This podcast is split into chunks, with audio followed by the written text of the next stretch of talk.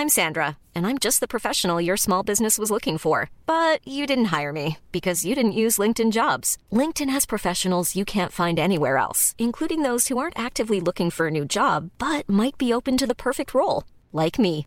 In a given month, over 70% of LinkedIn users don't visit other leading job sites. So if you're not looking on LinkedIn, you'll miss out on great candidates like Sandra. Start hiring professionals like a professional. Post your free job on linkedin.com/people today.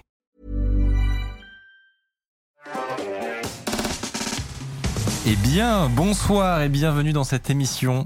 Euh, J'espère que vous êtes confortablement installés. Nous, euh, pas tellement. Euh, nous, pas tellement. J'avoue, de début de live. on est encore en train de tout préparer. Voilà, tranquille. Habituel, quoi. Mais ouais, installez-vous, installez-vous bien.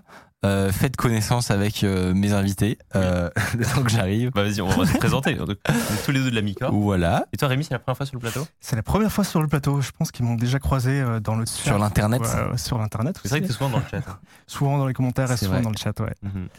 Et, euh, et, et peut-être que hon- honnêtement, je pense qu'il y en a pas mal qui te connaîtront déjà, au moins, au moins de vue, au moins d'une suggestion lointaine de YouTube, Puisque- avec si, dans la miniature, là où j'ai. Ouais. puisque tout simplement, euh, tu avais aussi euh, ta chaîne euh, avant de venir chez nous. Et bien, c'est comme Et- ça qu'on est, euh, qu'on est rentré en contact. Et bah voilà, tout simplement, euh, à Canir pour ceux qui ne connaîtraient pas. Et, euh, et puis, euh, et puis moi, ça me fait plaisir une petite émission de entre nous. Ouais. C'est beau. Oui, euh, en troisième partie de- d'émission, on aura euh, un, un autre invité, mais effectivement, c'est ce début d'émission, en fait, tranquillou, pépère. Euh, j'ai ah, j'ai tellement bien votre background. Merci, merci, ça fait plaisir. C'est vrai que là, on, là, franchement, on commence à avoir un. Moi, moi, je m'y habitue pas encore. Je, je suis encore dans ma phase de, de lune de miel euh, avec ce décor. Et, euh, et franchement, je trouve qu'il est vraiment bien. Ouais. Je dirais qu'il y a ce que je disais à Mika tout à l'heure, c'est qu'il y a un, un, un plan qui est un peu moins bien que les autres. C'est celui sur toi, Rémi. Évidemment, moi, Allez, je suis, hop. euh, je suis le, ta faute. le crash test pour les, les cheveux pourquoi- et le fond vert. Pourquoi c'est le décor euh, Bah alors, il y a plusieurs choses. Déjà, regarde les cheveux de Rémi. Euh, Mais c'est les cheveux bouclés. euh. Mais oui, c'est très très très difficile. Et, euh, et euh, c'est juste des histoires d'éclairage, etc. Mais en vrai, en vrai, euh, en vrai, ça commence à être vraiment Ouais, très moi, je trouve très que c'est très vraiment bien. propre. Moi, j'ai- j'ai j'en fais- j'ai enfin la question de est-ce que c'est un vrai décor ou pas? Ah, la Incroyable. question Il qui commence fait à me, revenir. ouais. Mais on est vite trahi par l'aquarium en fait. Oui. Euh, par les hard disks volants. Voilà, c'est ça. Il y a un moment, s'il y a hard disk en. Y sur une tortue, tu commences à te dire C'est louche. Hmm, bizarre. Genre, voilà. Ça, Voilà. c'est ce qui nous trompe. Ça, c'est ce qui est. Ouais. Ah, merde, je suis con. C'était, c'était le, le sous-marin, le, mi- le mini sous-marin. Euh, trêve de bavardage, je vous propose qu'on. euh, fa- on- toi, t'as pas de petite news, mais c'était pas obligatoire. Je veux pas- j'ai pas de t'inquiète news. pas, T'inquiète pas, il y a aucun problème. Euh, moi, j'ai une petite news si vous voulez. Et euh, si Rémi, euh, t'en as. J'en ai vu une, ouais. J'ai fait un truc qui m'a fait sourire ce midi. Très bien. Et on commence avec ça, et puis ensuite, je vous présente le euh, programme chargé de cette soirée. Euh, c'est une news AI. Mais, Ah, mais c'est parce qu'il n'y a pas de partie sur de l'IA aujourd'hui. euh, et c'était très dur de me retenir honnêtement parce que voilà, là, récemment, c'est encore le feu. encore? Mais oui, c'est. Enfin, mais. Ça va je- pas s'arrêter en fait. Non, moi, je pense qu'on on est en train de courir de, vers la singularité, là, à vitesse grand V. Euh, non, il y a vraiment des- beaucoup de choses qui sont en train Mais de se s'il y a passer. des trucs qui te surprennent semaine après semaine, ça veut dire que c'est exponentiel en fait, Exactement. comme courbe. C'est ça, c'est qu'en gros, euh, je pense qu'il y a beaucoup de gens qui, c'est bon là, ils sont passés à autre chose, euh, on a compris, euh, maintenant les, des robots ils peuvent parler, on, on- on a des jolis chatbots. J'ai eu ça un moment vois, avec voilà. Midjourney, les Ouais. IA créatives, où tu le vois, tu fais, ouais, Mhm. c'était super spectaculaire, mais. C'est euh, bon. Ouais, moi aussi je l'ai eu, c'est bon, on a des chatbots qui parlent mieux, tu vois, Ouais. mais c'est un peu tout. Et, euh, et moi aussi j'ai- j'ai cette impression-là, mais sauf que voilà, toutes les une semaine à peu près, j'ai à nouveau des what the fuck, Qu'est-ce que, à quoi je viens d'assister là, qu'est-ce qui est en train de se produire. Donc voilà, évidemment, dans, le, dans le, les, les modèles open source, ça, ça va à toute berzingue. Si, si vous voulez suivre ça de près, je vous conseille un subreddit qui s'appelle euh, r slash local Liama. Ouais. Euh, euh, donc local et Liama comme le projet Liama de, de Meta. C'est là où vous, a- où vous verrez euh, les tout tout derniers modèles qui sortent, etc. Et, et, et franchement, c'est. Et donc c'est plein de gens qui parlent de leur euh, micro chat GPT maison. qui, qui ont fait soit des, des fine-tuning sur des petits modèles qui, pour leur donner des nouvelles capacités. Euh, souvent, c'est ça. Et, euh, uniquement, uniquement Yamaha ou il y a un peu de. Il y a un peu de concurrence, mais aujourd'hui, le, le base model, comme on dit, donc le modèle Ouais. de base qui, euh, qui euh, est à l'origine de- des, des plus performants qui sortent, ça reste Yamaha. Euh, il y a des, je sais qu'il y a des projets actuellement, il y a des gens sur Twitter qui ont proposé, par exemple, là très récemment, de, des grosses boîtes qui ont, qui ont euh, mis à disposition euh, un mois de- d'une ferme de GPU pour entraîner le prochain gros modèle open source euh, qui pourrait faire le, qui serait le futur de, de Llama. Mhm. Il y a, il y a- donc il va faire un petit, euh, une petite sélection pour savoir qui, euh, qui va, va pouvoir avoir accès à cette puissance de calcul. Mais l'objectif c'est du open source. Donc là honnêtement cette année on va, on va continuer à en manger à toutes les sauces. C'est que vraiment c'est que le début. Euh, ce que je voulais vous montrer, alors je vous montre deux choses. La première c'est une appli qui s'appelle Faraday, F-A-R-A-D-A-Y. Si justement vous n'avez pas suivi tout ça, vous vous en fichez euh, de d'ouvrir un terminal et ça vous saoule, mais que vous voudriez savoir ça ressemble à quoi un modèle open source, Mhm. euh, et ben installez Faraday, voilà une appli sur Mac et peut-être sur Windows aussi. Euh, vous l'installez, il y a directement des, des, des modèles que vous pouvez télécharger, voilà les plus récents, les mieux, qui, qui, qui seront directement en haut. Et c'est une interface un peu comme ChatGPT. Euh, avec laquelle vous pourrez discuter. Tout est très joli. Je sais pas, je pense qu'ils sont en train de chercher des, des visuels éventuellement. Euh, et euh, si tu tapes Faraday App macOS, à mon avis, ou LLM, tu devrais trouver. Ou Vi- Vicuña, V-I-C-U-N-A, c'est les, c'est les, c'est un, une ty- un type de lama. tu m'étonnes qu'ils Ah, trouvent c'est pas. un type de lama. oui, ça. en gros, Tout part des lamas. tout part des lamas, exactement. Bon, bref. Donc, si vous voulez essayer ça, c'est un, un super, euh, un- une super appli pour, sans prise de tête, avoir un modèle local. Et moi, je pensais juste l'e- l'essayer euh, comme ça pour, pour voir. Mais là, récemment, j'ai fait des trajets en train où il y avait une connexion internet de merde Incroyable. et où j'étais j'aimerais vraiment une réponse à cette question précise.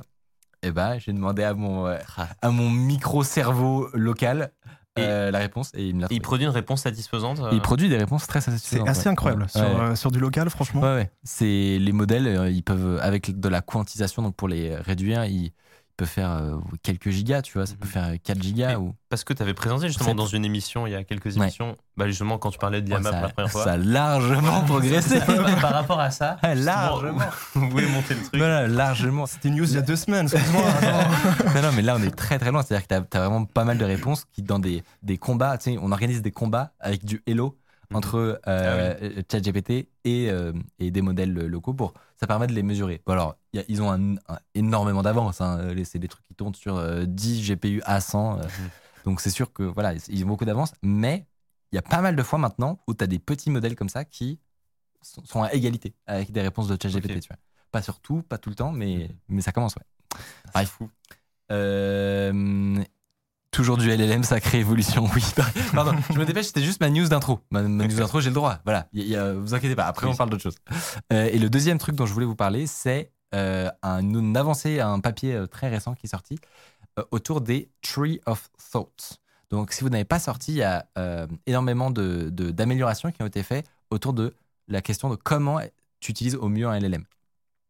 Les premiers, à la base, euh, on, tu lui donnais un prompt que tu travaillais, que tu euh, bossais pour avoir le résultat espéré. Mhm. Ensuite, il y en a qui ont imaginé des nouvelles techniques. Euh, par exemple, donc tu lui donnes euh, un prompt et ensuite tu vas avoir des discussions. Donc tu vas lui demander, par exemple, de, de réfléchir à son résultat. Et ça, peut même être en arrière-plan sans que tu le vois. Juste, Ah oui. il te montre pas sa première réponse. Tu lui demandes de, re- de, de rebosser sa- son, son résultat une fois, deux fois, trois fois. Mhm. Et rien que comme ça, on observe un des, une meilleure qualité, une meilleure capacité à résoudre des problèmes complexes, etc. Ou du meilleur code. Mhm. Donc ça, c'était le... Oui. le Ouais, il arrive à analyser ses réponses. Des fois, ça arrivait que je lui demande euh, à ChatGPT typi- typiquement des questions. Ouais. Il me sortait un article scientifique, un truc. Je lui disais, est-ce que c'est une vraie référence? J'arrive pas à trouver sur Ouais, Google. Il me répondait, PTDR, pas du tout. Et- Donc il est capable de comprendre que ça. Et même sur de la logique, sur de la création de code, etc., euh, il y a des gens qui, qui ont théorisé ça, ça s'appelle du chain of thoughts.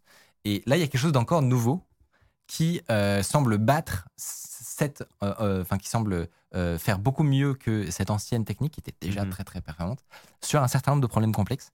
Euh, et en gros, donc c'est dans le titre, c'est un, un arbre, donc ça fonctionne un peu comme un arbre en algorithmie, euh, où il va demander de décomposer son raisonnement en plusieurs, en plusieurs euh, pensées. Ensuite, il va commencer à, ils vont, il va descendre dans l'arbre et lui demander de d'itérer sur sa première pensée, de faire une critique, à partir de laquelle il va générer euh, trois nouvelles pensées. Et à chaque fois, en gros, ça, ça fonctionne avec plusieurs euh, euh, entre guillemets agents qui ont un- des rôles différents. Donc il y en a un, il est critique et il doit dire, ok, actuellement, à quel point on s'est rapproché de notre objectif final? Et do- je dois donner une note là-dessus. Mhm. Et, et si c'est pas satisfaisant, eh ben tu continues ton arbre. Donc tu remontes à l'étape de dessus euh, et t'essayes le suivant. Et tu remontes à l'étape du dessus et tu observes le suivant. Et si une branche de l'arbre a aucune réponse satisfaisante, tu passes à la tu remontes d'un cran et tu Ah, passes à la branche d'après. Parce qu'un un gros problème, souvent, c'est qu'il dérive parce que tu fais Exact. 1% d'erreur, fois 1%, Exactement. fois 1%, ça devient un enfer. Exactement. Donc c'est le- la théorie du chaos. Et, Ouais. et là, euh, c'est- ça ressemble à de l'algorithmie pour ceux qui, qui ont déjà fait des parcours d'arbres, etc. C'est un peu le même principe, mais appliqué à un- des raisonnements euh, via euh, un, un- un LLM. Et vraiment, la qualité de ce qu'on obtient comme ça est assez hallucinante. Et, euh, et donc, donc voilà. Ça, les résultats de ça sont supérieurs. Très largement. Très, très largement. Euh, Et où est-ce que ça a été expérimenté alors ce- cette haute manière? C'est de l'open source justement et des gens oui, c'est des papiers, c'est des papiers qui sortent. C'est-à-dire qu'aujourd'hui, on, on- c'est au stade de, c'est au stade de- d'exploration, de, théorisation. Euh, Il y a donc il y a pas encore vraiment de projet où tu peux l'utiliser, par exemple dans un projet de, de code. Mhm. Mais euh, mais clairement, ça promet notamment euh. Bon là, on part un peu loin. Faudrait faut que je transitionne, pardon. Euh, mais euh, mais ça promet pour de la création de datasets, par exemple.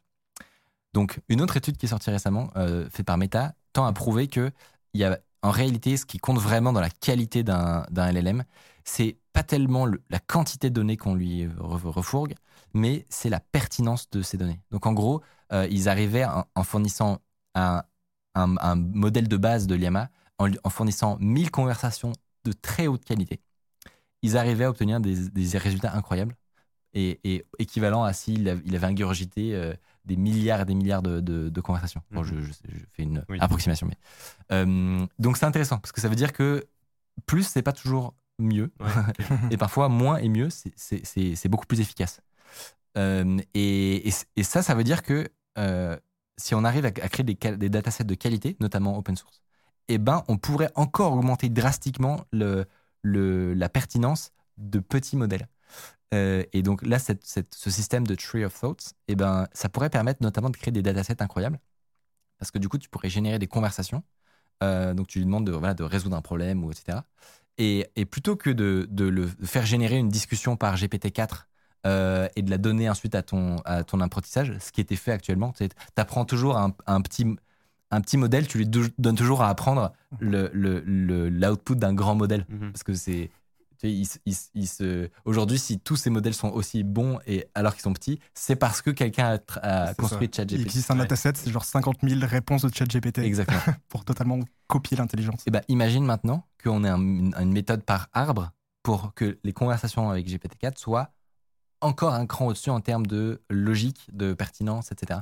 Parce que, évidemment, toute la logique de l'arbre dont je vous ai parlé avec les, les pensées euh, et, et tout ça, ça, tu lui donnes pas. Toi, toi, Ouais. tu lui donnes seulement le, la conversation finale optimale euh, qu'il aurait fallu obtenir.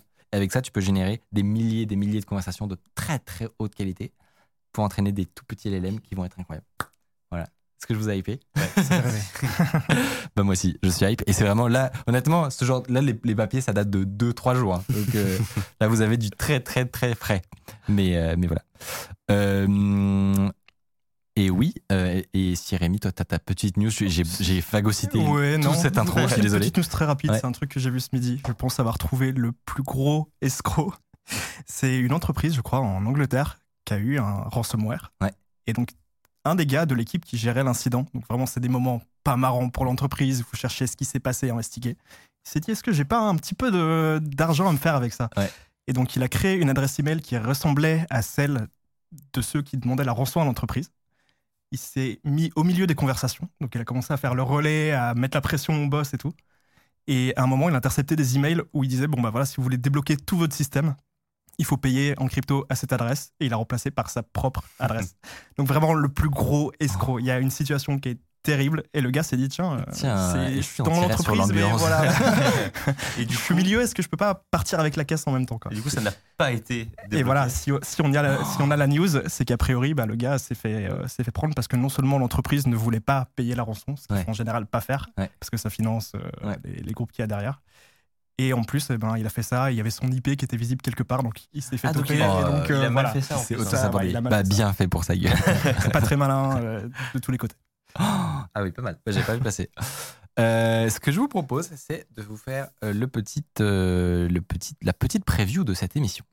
Euh, au programme ce soir, un peu de hacking, euh, on a commencé dans, dans cette intro, mais en, Rémi va nous, euh, à nouveau nous, nous présenter euh, des trucs de cybersécurité. Ça fait un peu, honnêtement, ça fait longtemps. Franchement, ça fait longtemps qu'on n'a pas eu un bon sujet cyber bien cool. Et ben, ce sera en deuxième partie. Ça va être très très sympa. Tu vas nous présenter des outils et des objets qui. Attends, c'est quoi la formule? Qui devrait être interdit. Voilà. Et qui sont pourtant parfaitement accessibles et Qu'on peut acheter qu'on peut acheter. Mais non. Figure-toi. Ah bah, juste un- quel titre YouTube incroyable. Et euh, ensuite, on aura euh, Mathias. Alors ça, pour ceux qui ont peut-être suivi, récemment, on a sorti une vidéo sur la chaîne euh, qui, où on recevait Mathias de Trade Republic. Et on s'est dit qu'il fallait, la- il fallait le réinviter. Mhm. Il fallait le réinviter parce que, je, on va pas vous mentir, on va pas se cacher sous le tapis. La vidéo a été reçue moyennement. ça dépend par qui, mais évidemment, il y a, il y a eu pas mal de critiques totalement euh, légitime, exactement. ouais. Euh, et donc on s'est dit c'est dommage de c'est un peu du gâchis parce que nous on a moi j'ai eu des discussions très longues avec Mathias et il a énormément de choses hyper euh, intéressantes à raconter. C'était dommage je trouvais de Mhm. finir là-dessus. Donc euh, donc on le fait revenir et on vous allez pouvoir lui poser directement des questions et, euh, et voilà en toute en toute transparence on va pouvoir voilà parler un peu tranquillement de de tout ce qu'on a de tout ce qu'on a vu dans la dernière mission et plus précisément de focus sur un sujet. C'est un des problèmes de, de la partie, à mon avis, c'est pour ça qu'elle n'a pas trop plu. Mhm. Euh, cette fois-ci, on va vraiment faire un focus sur l'automatisation dans le trading. Cette grande question des bots de trading, de comment euh, ça fonctionne théoriquement, de est-ce que les gens qui prétendent arriver à, à- à faire de l'argent comme ça et vous vendre des bots de trading sont des arnaques et comment on peut le détecter? Et aussi dans le, les, chez les professionnels entre guillemets donc les, les grandes banques par exemple américaines qui font du quant ou de- du trading haute fréquence comment ça fonctionne? Euh, c'est quoi ce monde étrange et bizarre Mhm. euh, qui, euh, qui euh, gagne de l'argent sur, de sur des microtransactions? On parlera de tout ça avec Ça va être super intéressant. Ça va être hyper intéressant. vraiment. Moi aussi, carrément. Mais avant ça, je vous propose de commencer cette émission avec une chronique de Arthur. Oui, Arthur, tu, comme à la- comme à l'accoutumée, tu t'es encore plongé dans des abysses euh, de, du deep web, de la prison. Vous allez voir, euh, c'est passionnant.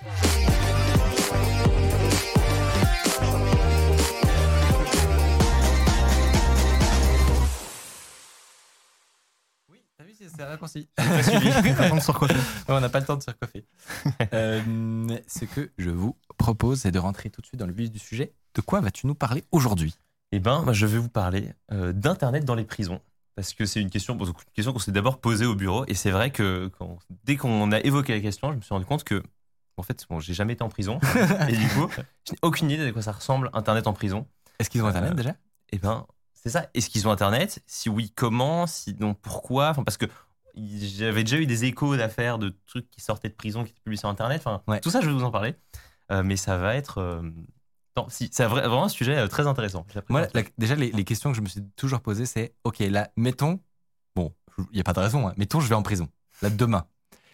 À quel point genre, je peux continuer à, faire mon activité Ouais. Est-ce que j'ai le droit d'avoir un ordi euh, assez relativement puissant comme pour ça faire du montage. et une simili connexion internet? Je suis très curieux de, de savoir ça euh, et, et, et ça rendrait euh, le, le- ça rendrait le truc vachement plus vivable, tu vois. Mais, mais je suis très, question, très curieux d'avoir ben, la réponse. Ça m'est arrivé une fois sur TikTok de tomber sur un live. Alors, je sais pas si c'était vrai ou pas, mais le gars avait l'air d'être en prison. Et je, je me suis posé la question est-ce que c'est réellement le cas? Est-ce qu'il est en Europe? Est-ce qu'il avait le droit de faire son live? Est-ce qu'il avait accès à Internet ou pas? Mhm. Donc, vraiment. c'est- Ben, je vais répondre à toutes ces questions-là. Et bah, parce que je pense avoir la réponse. euh, eh ben, euh, alors, Léo, tu peux envoyer l'illustration. Euh, Est-ce que vous avez déjà vu cette photo? Alors non, mais il est riche, il est en prison, C'est j'imagine. une photo qui a beaucoup circulé en fait euh, à une époque parce que c'est un truc qui a été pas mal médiatisé. Euh, ce que vous voyez là, c'est effectivement la photo d'un détenu euh, pris du coup depuis sa cellule de prison. Et cette photo a été postée sur une page Facebook. La page Facebook s'appelait MDR au Beaumet. Beaumet, qui est une prison près de Marseille. Et en fait, c'est qu'une photo parmi d'autres qui ont été postées sur la page. Voilà, ça, c'est d'autres photos qu'il y a eu sur la page Facebook. Et alors, moi, en voyant ça, j'ai tout de suite mille questions qui me sont venues. Oui. Euh, je sais pas Ça n'a aucun sens. En tout cas, ils ont l'air de bien vivre. Bah, en fait, c'est ça. Déjà, bon, t'as les questions évidentes de comment il se retrouve avec autant de billets dans sa prison, pourquoi il y a des cigarettes, pourquoi il y a l'air d'avoir de la drogue, pourquoi ils ont l'air d'être au club Med. Enfin, voilà. Ça, c'est plein de questions qu'on peut se poser. Mais il y a aussi d'autres questions qui viennent dans un second temps de co- comment ils se sont fait prendre en photo? Est-ce qu'ils ont un appareil photo ou un téléphone qui les a pris en photo? Euh, Et comment ils le publient sur Facebook? Enfin, en tout cas, vraiment, du coup, ça veut dire qu'ils ont accès à Internet. Est-ce que ça veut dire du coup qu'il y a Internet en prison? Est-ce que, est-ce que ça veut dire qu'il y a potentiellement là des gens sur Twitch qui sont en train de nous regarder depuis leur cellule? Faites-nous coucou Donc, vraiment, toutes ces questions euh, me sont dues dans un second temps, et c'est à celle-là que j'aimerais répondre aujourd'hui. Euh, essayer de savoir, bah voilà, qu'est-ce qui se passe concrètement avec Internet en prison? Moi, naïvement, au début, j'avais la, la vision donc euh, qu'on a dans les films, c'est-à-dire où le seul point de contact entre des détenus et le monde extérieur, c'est le parloir. Euh, ils sont derrière une vitre et machin. voilà, le, truc des films, quoi. Et en fait, déjà, j'étais très surpris d'apprendre. Enfin, en fait, je le savais un peu, mais j'étais surpris d'apprendre que le, ils avaient la télé en prison. Et ça depuis euh, 1884. Donc ça fait 40 ans qu'ils ont la télé en prison. Et donc, euh, pour 15 balles par mois, les détenus peuvent avoir dans leur cellule euh, plus ou moins toutes les chaînes. Donc ça, ça fait longtemps. C'est acté, c'est accepté par tout le monde. c'est- même euh, c'est régulé et tout. Le prix est- a été fixé et tout. tu prends ton Euh, abonnement à la télévision comme. mais euh, vraiment, c'est vraiment ça. Et, euh, donc, mais du coup, ça pose la question logique quid des téléphones et d'Internet? Est-ce que ça a évolué? Et voilà, comment ça a évolué et tout. Bon, alors, déjà, c'est tout à fait légal et les détenus ont le droit d'appeler depuis les prisons. Ils ont le droit de téléphoner. C'est-à-dire que dans la majorité des prisons, bah, il y a quelques cabines téléphoniques et euh, bah, ils font la file. Souvent, c'est des longues files, mais pour euh, téléphoner. ça, Euh. ça aussi, c'est vraiment scène de film où Ouais. euh, la petite cabine téléphonique old school. C'est ça, mais c'est très très contrôlé pour le coup parce que c'est euh, il y a une liste de numéros qui ont été euh, validés en amont par Ah, waouh. les gens dont c'est le métier, euh, et qui en- ensuite, voilà, eux, ils peuvent, euh, enfin, les détenus peuvent appeler, que ce soit leurs proches, que ce soit des avocats pour préparer une défense, euh, voilà, juste pour rester en contact avec le monde extérieur.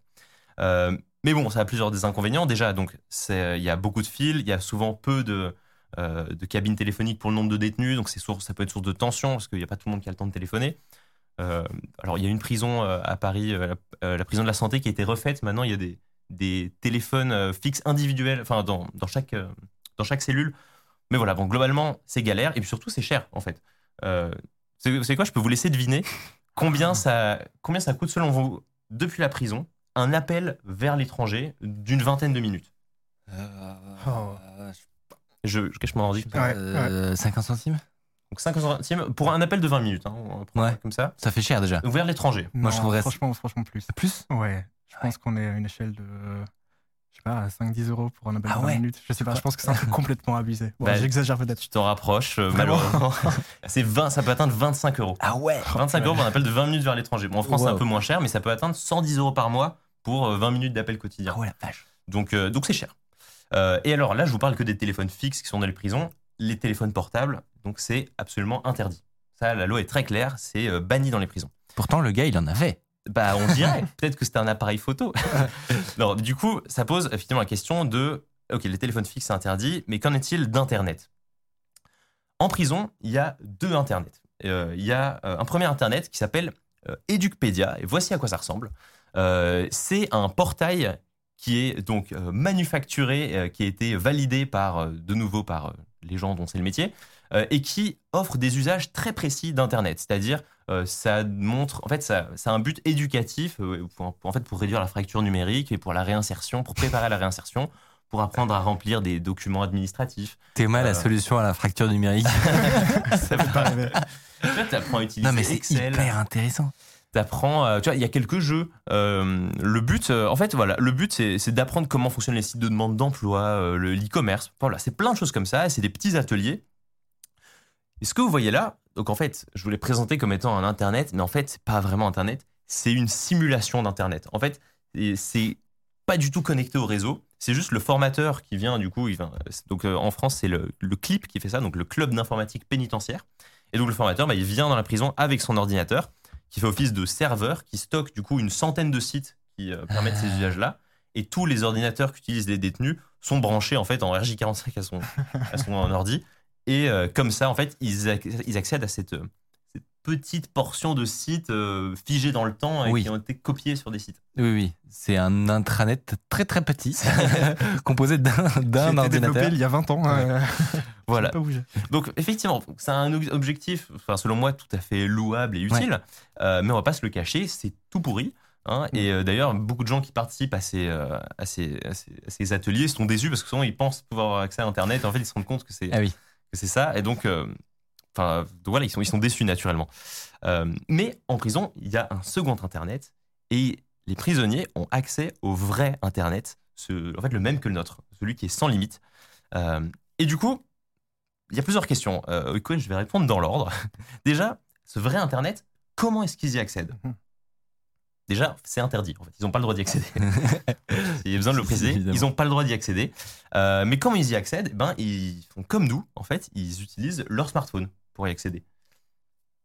comment ils ont un smartphone Parce que c'est interdit. Eh ben, euh, en fait, il y a des smartphones en prison. Il y en a même énormément. Euh, Il y a des anciens détenus ou des surveillants euh, qui parlent de. Bon, les chiffres varient, mais globalement, il y a plus ou moins un smartphone par détenu en prison. D'accord. C'est-à-dire quasiment tous, il y en a qui en ont plusieurs. Euh, et parmi tous les, enfin je dis smartphones, c'est plutôt des téléphones. Et parmi tous les téléphones, il y en a un quart qui permettent d'aller sur Internet et de naviguer sur Internet. Et parfois dans le lot, il y a vraiment euh, des Samsung Galaxy, des iPhones assez récents. Enfin, Ouais, ouais. il y a vraiment de tout. Euh, et du coup, comment est-ce qu'ils ont un téléphone si, si c'est autorisé, enfin si c'est interdit? Alors c'est pas comme du coup un frigo qu'ils peuvent louer dans leur cellule. Là, ils doivent le faire rentrer par des moyens détournés. Et en fait, bah, comme tout ce que les détenus font rentrer dans des prisons, bah, que ce soit d'habitude la bouffe, euh, des clopes, euh, des armes, euh, et ben là, c'est pareil en fait. Bah, ça rentre soit via le parloir, c'est un des moyens les plus fréquents de faire rentrer des trucs en douce, ou bien que soit ça peut être fait par des, surveillants corrompus. Ça aussi, voilà, il y, en a quelques-uns. Et ou alors, plus original, par projection, c'est-à-dire que ils cachent dans des balles de tennis des clés 4G ou bien ou des téléphones dans des éponges. Et ensuite, il y a des complices qui vont à l'extérieur de la prison et qui vont lancer Ben, ça au-dessus de, de l'enceinte sur les chemins de promenade et comme ça, ils peuvent le Dans mon imaginaire, il y a des fouilles partout, c'est absolument impossible. Et un canon Eh à ben. balle de tennis, c'est un truc de film. Non, c'est ça. On Oui. pourrait dire que c'est sur- surveillé, qu'il y a des caméras de surveillance partout. Ben, on va revenir dessus parce qu'effectivement, Ah, c'est ok. pas du tout euh, occulté euh, cette solution-là. Euh, mais donc, les téléphones sont en prison, ils rentrent, il y en a plein. Euh, et euh, enfin, et en fait, donc je parlais des clés 4G. En fait, ils font aussi rentrer des clés 4G parce qu'il y a aussi des ordinateurs en prison. D'accord. Pour le coup, les ordinateurs en prison, la majorité, c'est des ordinateurs qui sont autorisés, ils ont le droit d'être là. Mais de nouveau, c'est des ordinateurs qui sont préparés, qui sont, euh, ou qui sont coupés, Ah, enfin, qui sont Avec un pour- contrôle parental en gros, pour pas que tu puisses accéder au monde extérieur. Et eux, bah, ils bypassent ça en- avec juste une petite clé 4G. Mais c'est évident que tu peux le faire sauter. Je, je te parie tout ce que tu veux que tu peux faire sauter tout. Mais c'est obligé. Je voudrais voir le temps qu'on met. euh, Tu reflashes euh, un OS, je pense, qu'on t'envoie sur une clé USB, euh, et voilà, c'est terminé. En plus, t'es pas très loin parce que, alors, j'ai j'ai- du coup, j'ai j'ai lu quelques témoignages de gardiens de prison, d'anciens d'anciens détenus, et qui disaient effectivement, il y a même eu des histoires, visiblement, il y en a qui avaient vraiment des skills euh, en hacking et qui avaient piraté des Wi-Fi euh, voisins pour accéder à Internet. Enfin, c'est. euh, Tu m'étonnes, le mec, c'est un crack de il, a temps, l'informatique. il a le temps de se former. hein. C'est un crack de l'informatique, on lui donne un vieil intranet tout pourri sans accès. Tu m'étonnes qu'il va, chercher. Quoi. Autre question, comment est-ce qu'ils rechargent leur téléphone pour aller sur Internet? Parce que, en fait, en prison, il y a, il y a pas des prises et des chargeurs partout euh, comme chez Ouais. nous.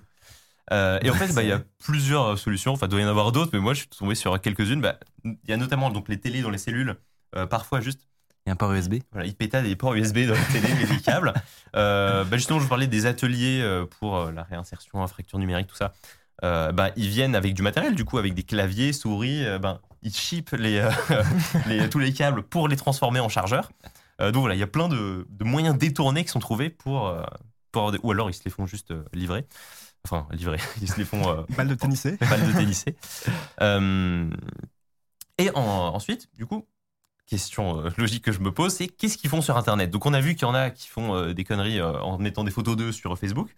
Bon, eux, c'est pas les plus, c'est pas les plus malins. En fait, ça représente pas la majorité des détenus parce qu'en fait, la majorité des détenus, ils vont sur Internet et ils passent inaperçus parce qu'en fait, bah, c'est juste pour la majorité pour communiquer avec leurs proches, avec leur famille. Enfin voilà, garder un contact avec le monde extérieur, suivre l'actualité, aller sur les réseaux sociaux. Il y a quelqu'un, par exemple, dans le chat qui dit que si on va à côté d'une prison et qu'on met la carte sur Snap, eh Oh, ben, en gros, smart. tu peux en voir qui, qui font leur vie au calme et qui, font, qui mettent des snaps.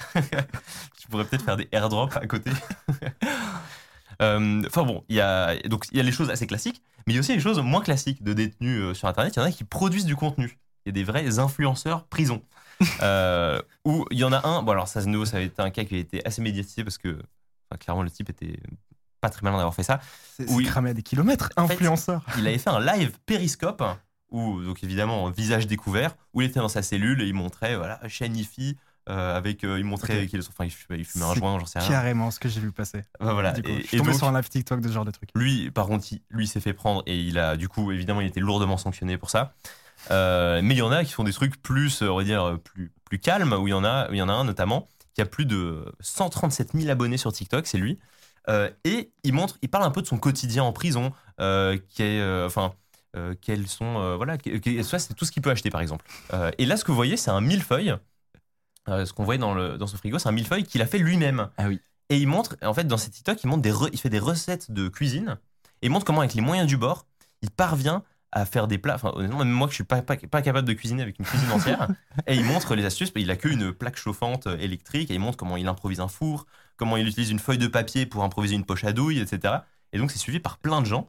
Là là. Euh, et donc, lui, il fait ça à visage découvert. Mais en fait, ce qu'il disait, en fait, tous les détenus et les gardiens le connaissent, ils savent qu'il fait ça. Ouais. Et, mais euh, il gêne personne. et en coup. fait, voilà, et en fait, ça va être euh, aussi, je vais en reparler plus lent, mais en fait, c'est ça. Lui, il fait pas trop de vagues et donc on le laisse faire.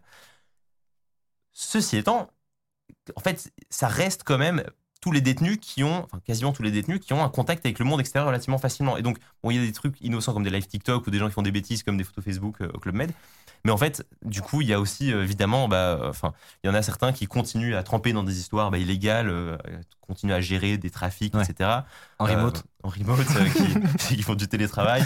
J'ai un qui- hélicoptère. mais en fait, c'est ça, tu peux tout imaginer, hein, qui, qui peuvent préparer des évasions, qui peuvent prendre des surveillants en photo ou des plaques d'immatriculation de- des surveillants, euh, éventuellement mettre des coups de pression à des victimes. Enfin, À leur famille, ouais, j'avoue, c'est chaud. Ah, ouais. c'est chaud. ouais. ils ont. euh, Enfin, c'est pour ça que de base, les, on évite que Ouais. les détenus aient un contact avec le monde extérieur. euh, Enfin, c'est aussi pour ça la privation de liberté. Bon, voilà, c'est euh, un, un- un des trucs qui vient avec. Euh, mais en fait, donc globalement, en fait, donc la raison principale pour laquelle ils vont sur Internet, c'est que bah, c'est pour leur bouffer de liberté en fait euh, qu'ils n'ont pas en prison. Mais du coup, la question, c'est que si on sait, parce que vraiment c'est assez bien documenté, si on sait que tout ça a lieu, qu'il y a objectivement euh, beaucoup de côtés négatifs euh, et de, risques à ce que des détenus aient accès à Internet, pourquoi est-ce qu'on ne leur retire pas pour, enfin, pourquoi est-ce qu'on est-ce fait rien déjà? Enfin, qu'est-ce qu'on fait? Euh, Bon, déjà, c'est super dur à contrôler. Comme je vous l'ai dit, en fait, bah, ils redoublent d'inventivité, ils sont ultra créatifs pour faire rentrer des trucs. En fait, c'est en fait, genre, vous allez m'arrêter si je dis n'importe quoi, mais je trouve qu'il y a un peu hein, une mentalité de, de hacker, de Non, contourner et de Totalement. lever tous les obstacles qui se mettent Bah, devant il, eux. faut, il faut de la contrainte pour, que, pour avoir développé cet esprit bidouille. Là. Et C'est ça. en prison, tu l'as. Les balles de tennis, je trouve que c'est un bon exemple. Ouais. Enfin, c'est, euh, j'ai l'impression que ça marcherait que dans un film. euh, voilà. Euh, T'as évoqué euh, aussi les, le- pourquoi ils font pas des fouilles générales, par exemple? Parce qu'effectivement, une fouille générale, tu pourrais dire, ouais, ils passent tout au peigne fin, ils font des saisies de temps en temps. Des téléphones, des chargeurs, je, je me disais que c'est des choses qui se voient. C'est là, moi, aussi, j'avais l'image d'une, d'une cellule où finalement, c'est, euh, c'est quatre murs en béton, un sol, en fait, c'est vite fouillé. Oui. Non, non, non. En fait, une fouille générale, visiblement, c'est très compliqué à mettre en place. En fait, ça demande énormément de personnel, euh, ça demande beaucoup d'organisation qui doit être fait en secret. Et en fait, euh, je disais Ah. quelqu'un qui disait, en fait, les fouilles générales, souvent, avant même qu'elle ait lieu, les détenus, ils sont au courant d'une manière ou d'une autre, et du coup, ils peuvent s'y préparer. Ils se refilent l'info, ils, ont passe les les téléphones. trucs. voilà. euh, Et en fait, ça, il se passe les trucs, machin. Et en fait, pour cacher un téléphone, ils arrivent à faire des trucs. Enfin, ils- par exemple, bah, tu vois, ils ont des télés dans la prison. Et parfois, ils démontent la télé pour euh, cacher le téléphone dedans. Ou parfois, il y en a qui mettent dans le joint de, de frigo. Euh, ou il y en a qui creusent leur semelle pour y cacher leur téléphone. C'est interminable. Et en il fait. doit y avoir mille autres astuces qu'on ne connaît pas du tout. Ou effectivement, il y en a aussi euh, qui servent. dans les prisons, il y a des détenus qui servent de mules et qui sont payés ou protégés pour garder des téléphones de d'autres détenus. Enfin, Ouais. C'est toute l'économie interne d'une écosystème. prison. Enfin, euh, donc voilà. Donc en fait, c'est pas si simple que ça de faire une, une fouille générale. Euh, alors il y a aussi l'option et qui est généralisée dans toutes les prisons françaises et il y en a de, de plus en plus puissants qui sont installés. Ce sont les brouilleurs pour justement brouiller les, les Ah, connexions dans oui. l'enceinte de la prison. Et euh, maintenant, dans les prisons françaises, c'est des, des bonnes machines. C'est des Ouais. trucs développés par Thales qui euh, sont censés euh, bien envoyer du ça. pâté. Et même ça, bah, en fait, il y a toujours des zones dans la prison où ça capte, où ils arrivent à se connecter à un Wi-Fi voisin, ou en, en fonction de l'opérateur, bah, en fait, ça passe quand même et tout. Et donc, en fait, même ça, ça marche, mais qu'à moitié. Euh, et en fait, en- quand tu disais, en fait, la, la majorité des détenus, en fait, ils semblent pas poser énormément de problèmes avec les téléphones, et même au contraire, en fait, c'est-à-dire que bah, c'est même, en fait, tous les gardiens le savent qu'il y a des téléphones partout.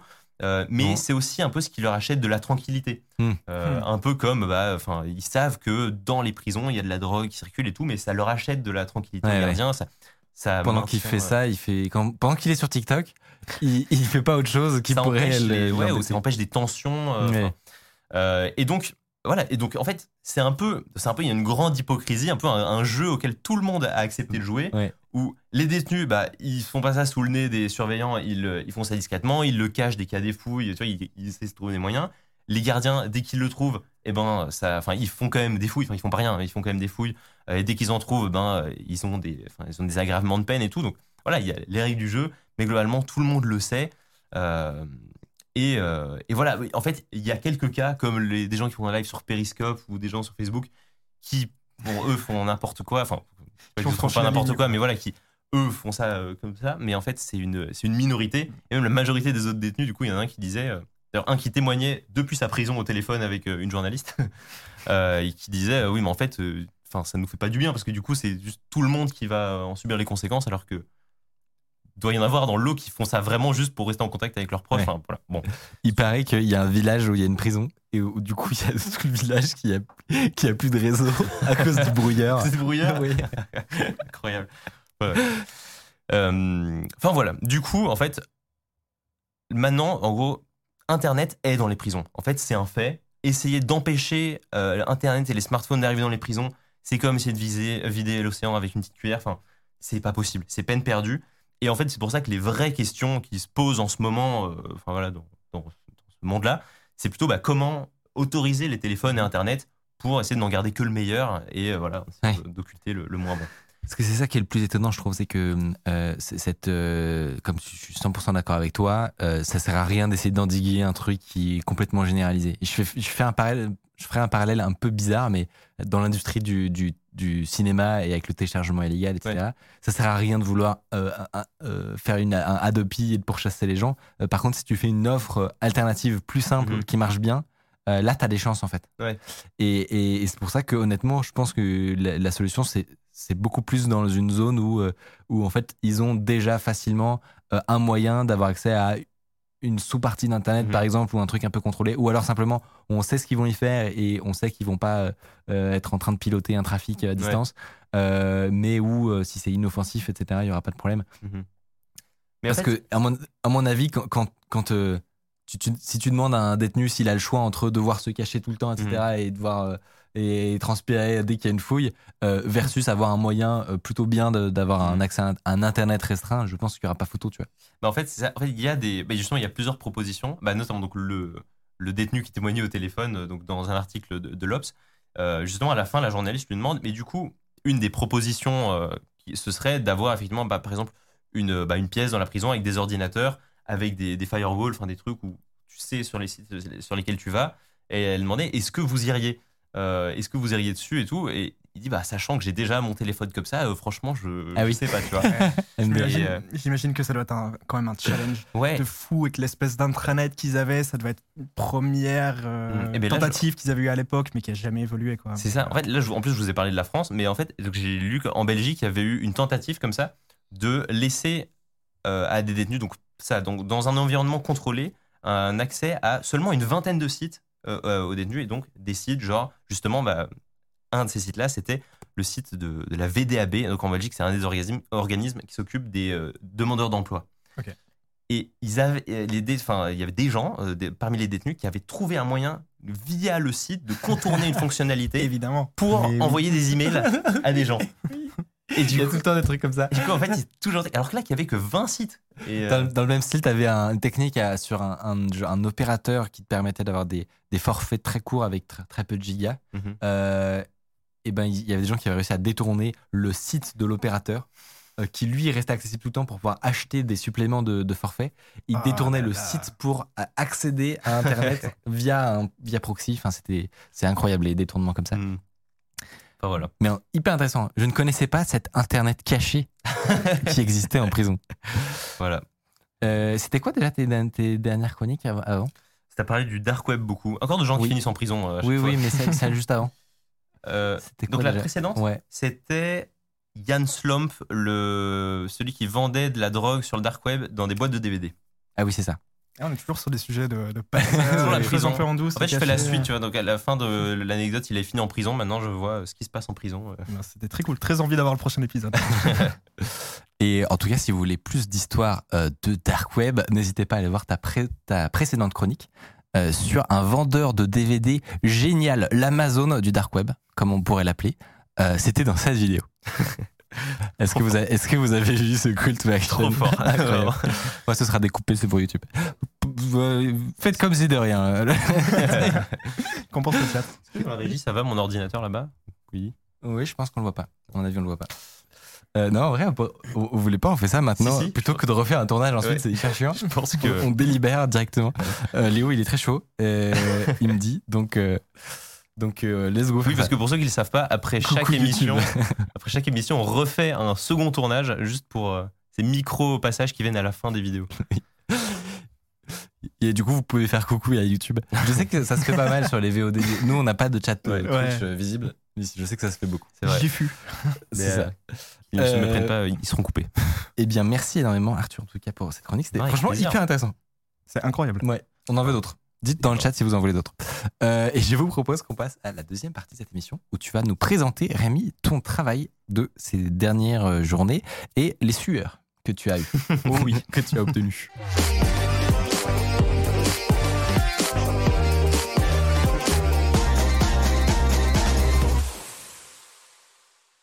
Les gens veulent. Ils disent oui, oui, oui, on fait d'autres chroniques. Euh, eh bien, attendez, mais non, c'est pas maintenant la pause. Non, non, c'est après. Je me suis embrouillé, je me suis embrouillé.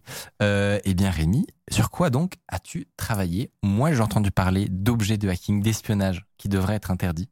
De quoi s'agit-il? C'est ça. Il y, a, il y a toujours eu un truc, moi, qui me faisait rêver. C'est les, les objets à la James Bond. Je sais pas si vous voyez ce personnage Q dans James Bond, Ouais, qui a oui. toujours des gadgets farfelus, mais incroyables.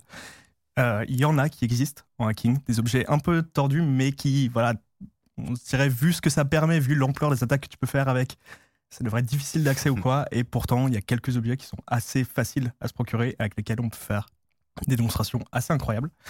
Et je me suis dit qu'aujourd'hui, j'allais vous présenter un scénario d'attaque. On va prendre trois objets et voir comment est-ce qu'on pourrait, avec ces objets-là, s'introduire dans une entreprise. Let's go. Je suis chaud. Budget total de, de cette euh, opération? Budget total, bon. euh, on, on est, on est sur quelques centaines d'euros en objets quand même. On- Ouais. On va dire peut-être Bah non, 400, mais il y a- 400 euros, mais franchement, vu l'impact potentiel de ces trucs-là, c'est pas grand C'est ce que j'allais demander. En perte potentielle pour l'entreprise. euh, On, c'est sur des, milliers, voire millions selon, euh, selon la boîte, sans souci. Dans l'oreillette, on me dit que c'est dans les 300 euros en gros à peu près. Donc euh, Voilà, parfait. 400, 500, Aïe, aïe, Ça monte 600. ok, 400. Non, mais c'est vrai. Le, le flipper, il a combien par exemple? Le flipper, euh, alors c'est compliqué parce que le flipper c'est très très, Très dur dur, à s'en ouais. obtenir. Donc le prix initial, je crois, c'est genre 150 euros. 150, ouais. Ouais. Et maintenant, il monte à 200, 300 assez, assez facilement. Ok. en seconde main. En seconde main, ça existe aussi, mais. euh, Mais c'est très dur à euh, avoir. Quand, quand t'en as un, tu le gardes. Non, mais en fait, nous, le- depuis tout à l'heure, le flipper qu'on a posé sur une étagère qui prend la poussière, c'est un scandale. hein. C'est-à-dire Voilà. que beaucoup de gens nous envient. Toi, tu rêvais de l'avoir, non? Je, je rêvais de l'avoir et justement, j'en ai un en main. Ça me fait très très plaisir de l'avoir. et ça me permet de, de commencer la première étape qui est pour pouvoir lancer une attaque. Souvent, euh, enfin, il y a différentes façons de faire. On peut attaquer depuis l'extérieur, mais un moyen aussi, c'est directement d'essayer de pénétrer dans l'entreprise. Le flipper, Physiquement. physiquement. Oui, physiquement. De venir et d'essayer de rentrer dans le bâtiment. Le, le flipper, c'est un petit outil. Bon, ça ressemble plutôt à un espèce d'MP3 des années, euh, des années 2000 qui permet de lire et d'écrire des données sans fil. On peut copier des badges de porte, des choses comme ça. Et moi, ce que j'ai voulu faire avec celui-ci, c'était justement d'essayer d'ouvrir une porte d'entrée. Alors, j'ai testé les badges chez nous, j'ai pas réussi à les craquer, mais on a d'autres accès en plus qui sont des portes de garage.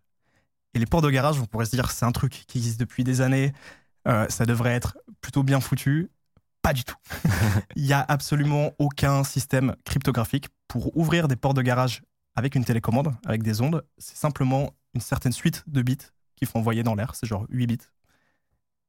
Et, euh, et tu Et débloques la porte. C'est à la bonne séquence. Tu ouvres la porte directement. Ce code ne change pas. Parce que pardon, normalement, pour genre des voitures, pour une portière de voiture, c'est. euh, Il y a un vrai échange. simple Il y a que des, ça. voilà, il y a des systèmes cryptographiques où ta télécommande va échanger ils vont euh, Il va- il va y chiffrer avoir des messages, il va y avoir une discussion chiffrée, où le bon mot de passe va être validé. C'est des clés privées et Mhm. il faut l'avoir pour le faire. Plus, il peut y avoir de- des séquences aussi. C'est-à-dire qu'en gros, c'est- t'as beau capturer une trame, euh, c'est pas ça. pour autant qu'elle va fonctionner euh, pour toute le- la vie de la voiture. Voilà, une des attaques classiques, c'est l'attaque par rejeu. C'est simplement on capture le moment où quelqu'un a utilisé son badge et on refait la même séquence. Et donc, pour éviter ça, les codes changent au Mhm. fur et à mesure.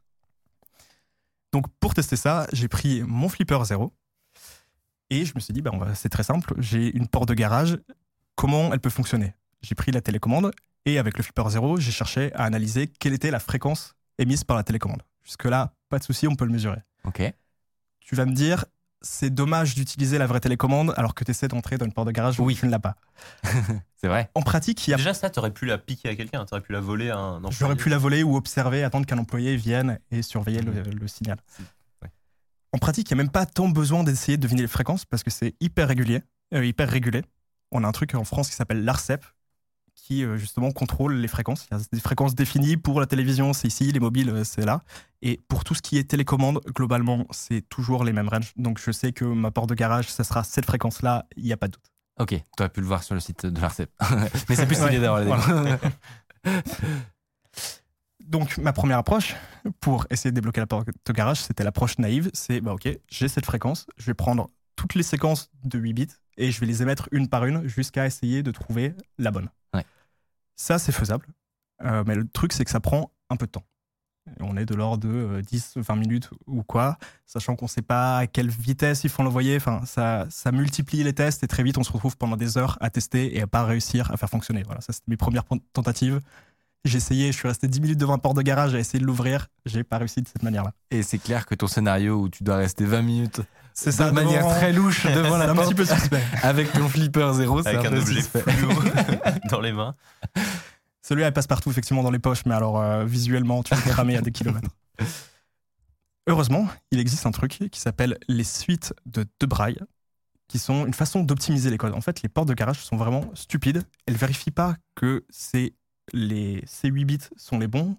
Si, euh, admettons, tu as tapé 001 et que tu rajoutes un 1 après, la première moitié, donc, en fait, si tu as tapé 9 bits, les 8 premiers auraient pu être valides et les 8 derniers auraient pu être valides. Il y a des Ah, façons de faire moins de, de tentatives. C'est comme un peu les portes d'immeubles. C'est un peu comme les portes Euh, Murph, c'est tout à fait ça. où tu C'est peux les taper derniers dans qui tous les sens. en fait. Et en gros, c'est comme si tu avais un, un check sur quatre chiffres glissants. Mhm. C'est ce qu'on a, c'est ce qu'on a à l'écran, ça c'est 5 bits, mais en fait dedans on retrouve toutes les combinaisons de 2 bits possibles. Ah oui, Ce oui, sont les extraits. effectivement. Et donc il existe, il existe des suites comme ça, au lieu de taper donc pour un code de 8 bits 2048 bits un par un, ce qui peut prendre du temps, avec une suite, on en tape 263. Ah ouais C'est genre 10 fois plus rapide, réellement. Ouais, la vache. J'ai trouvé un projet GitHub, justement, qui permet de générer ce genre de suite, parce que clairement, euh, essayer de les faire à la main, de comprendre comment ça marche, ça n'aurait été pas évident, et qui permet de générer, de générer des petits fichiers qui s'appellent des subs. Et donc, c'est simple, ça me génère, je lui dis, OK, je veux sur cette fréquence émettre toutes ces combinaisons-là. Ouais. Il me génère un fichier avec toutes les combinaisons possibles, je le rentre dans le flipper, et après, j'ai juste à les mettre, et lui, il va me faire un signal qui, normalement, contient la clé, La clé, quelque part dans tout ça.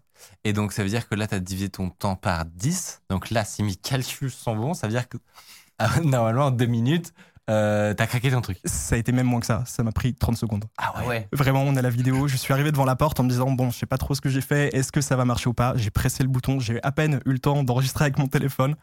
On va le voir. La porte s'est ouverte. Genre. Instant. Trop stylé. C'est drôle. J'avoue que j'étais très fier d'avoir fait ça et aussi terriblement effrayé. en fait, je savais que ces techniques-là étaient possibles. Les portes de garage, c'est un truc avec lesquels les gens s'amusent depuis des années. Il y a des gens qui prenaient leur, leur télécommande de voiture, qui les reprogrammaient pour Ouais, pouvoir ouais. ouvrir autre chose avec.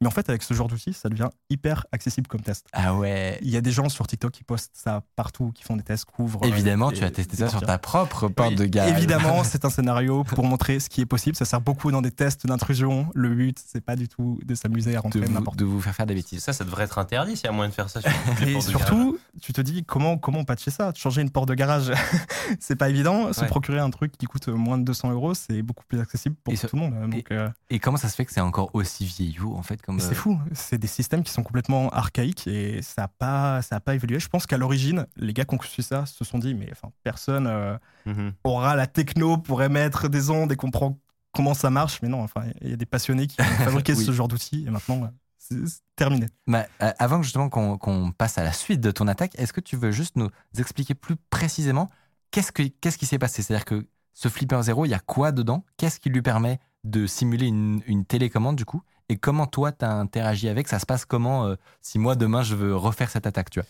C'est vraiment comme un espèce de, de mini-ordinateur avec une antenne Wi-Fi.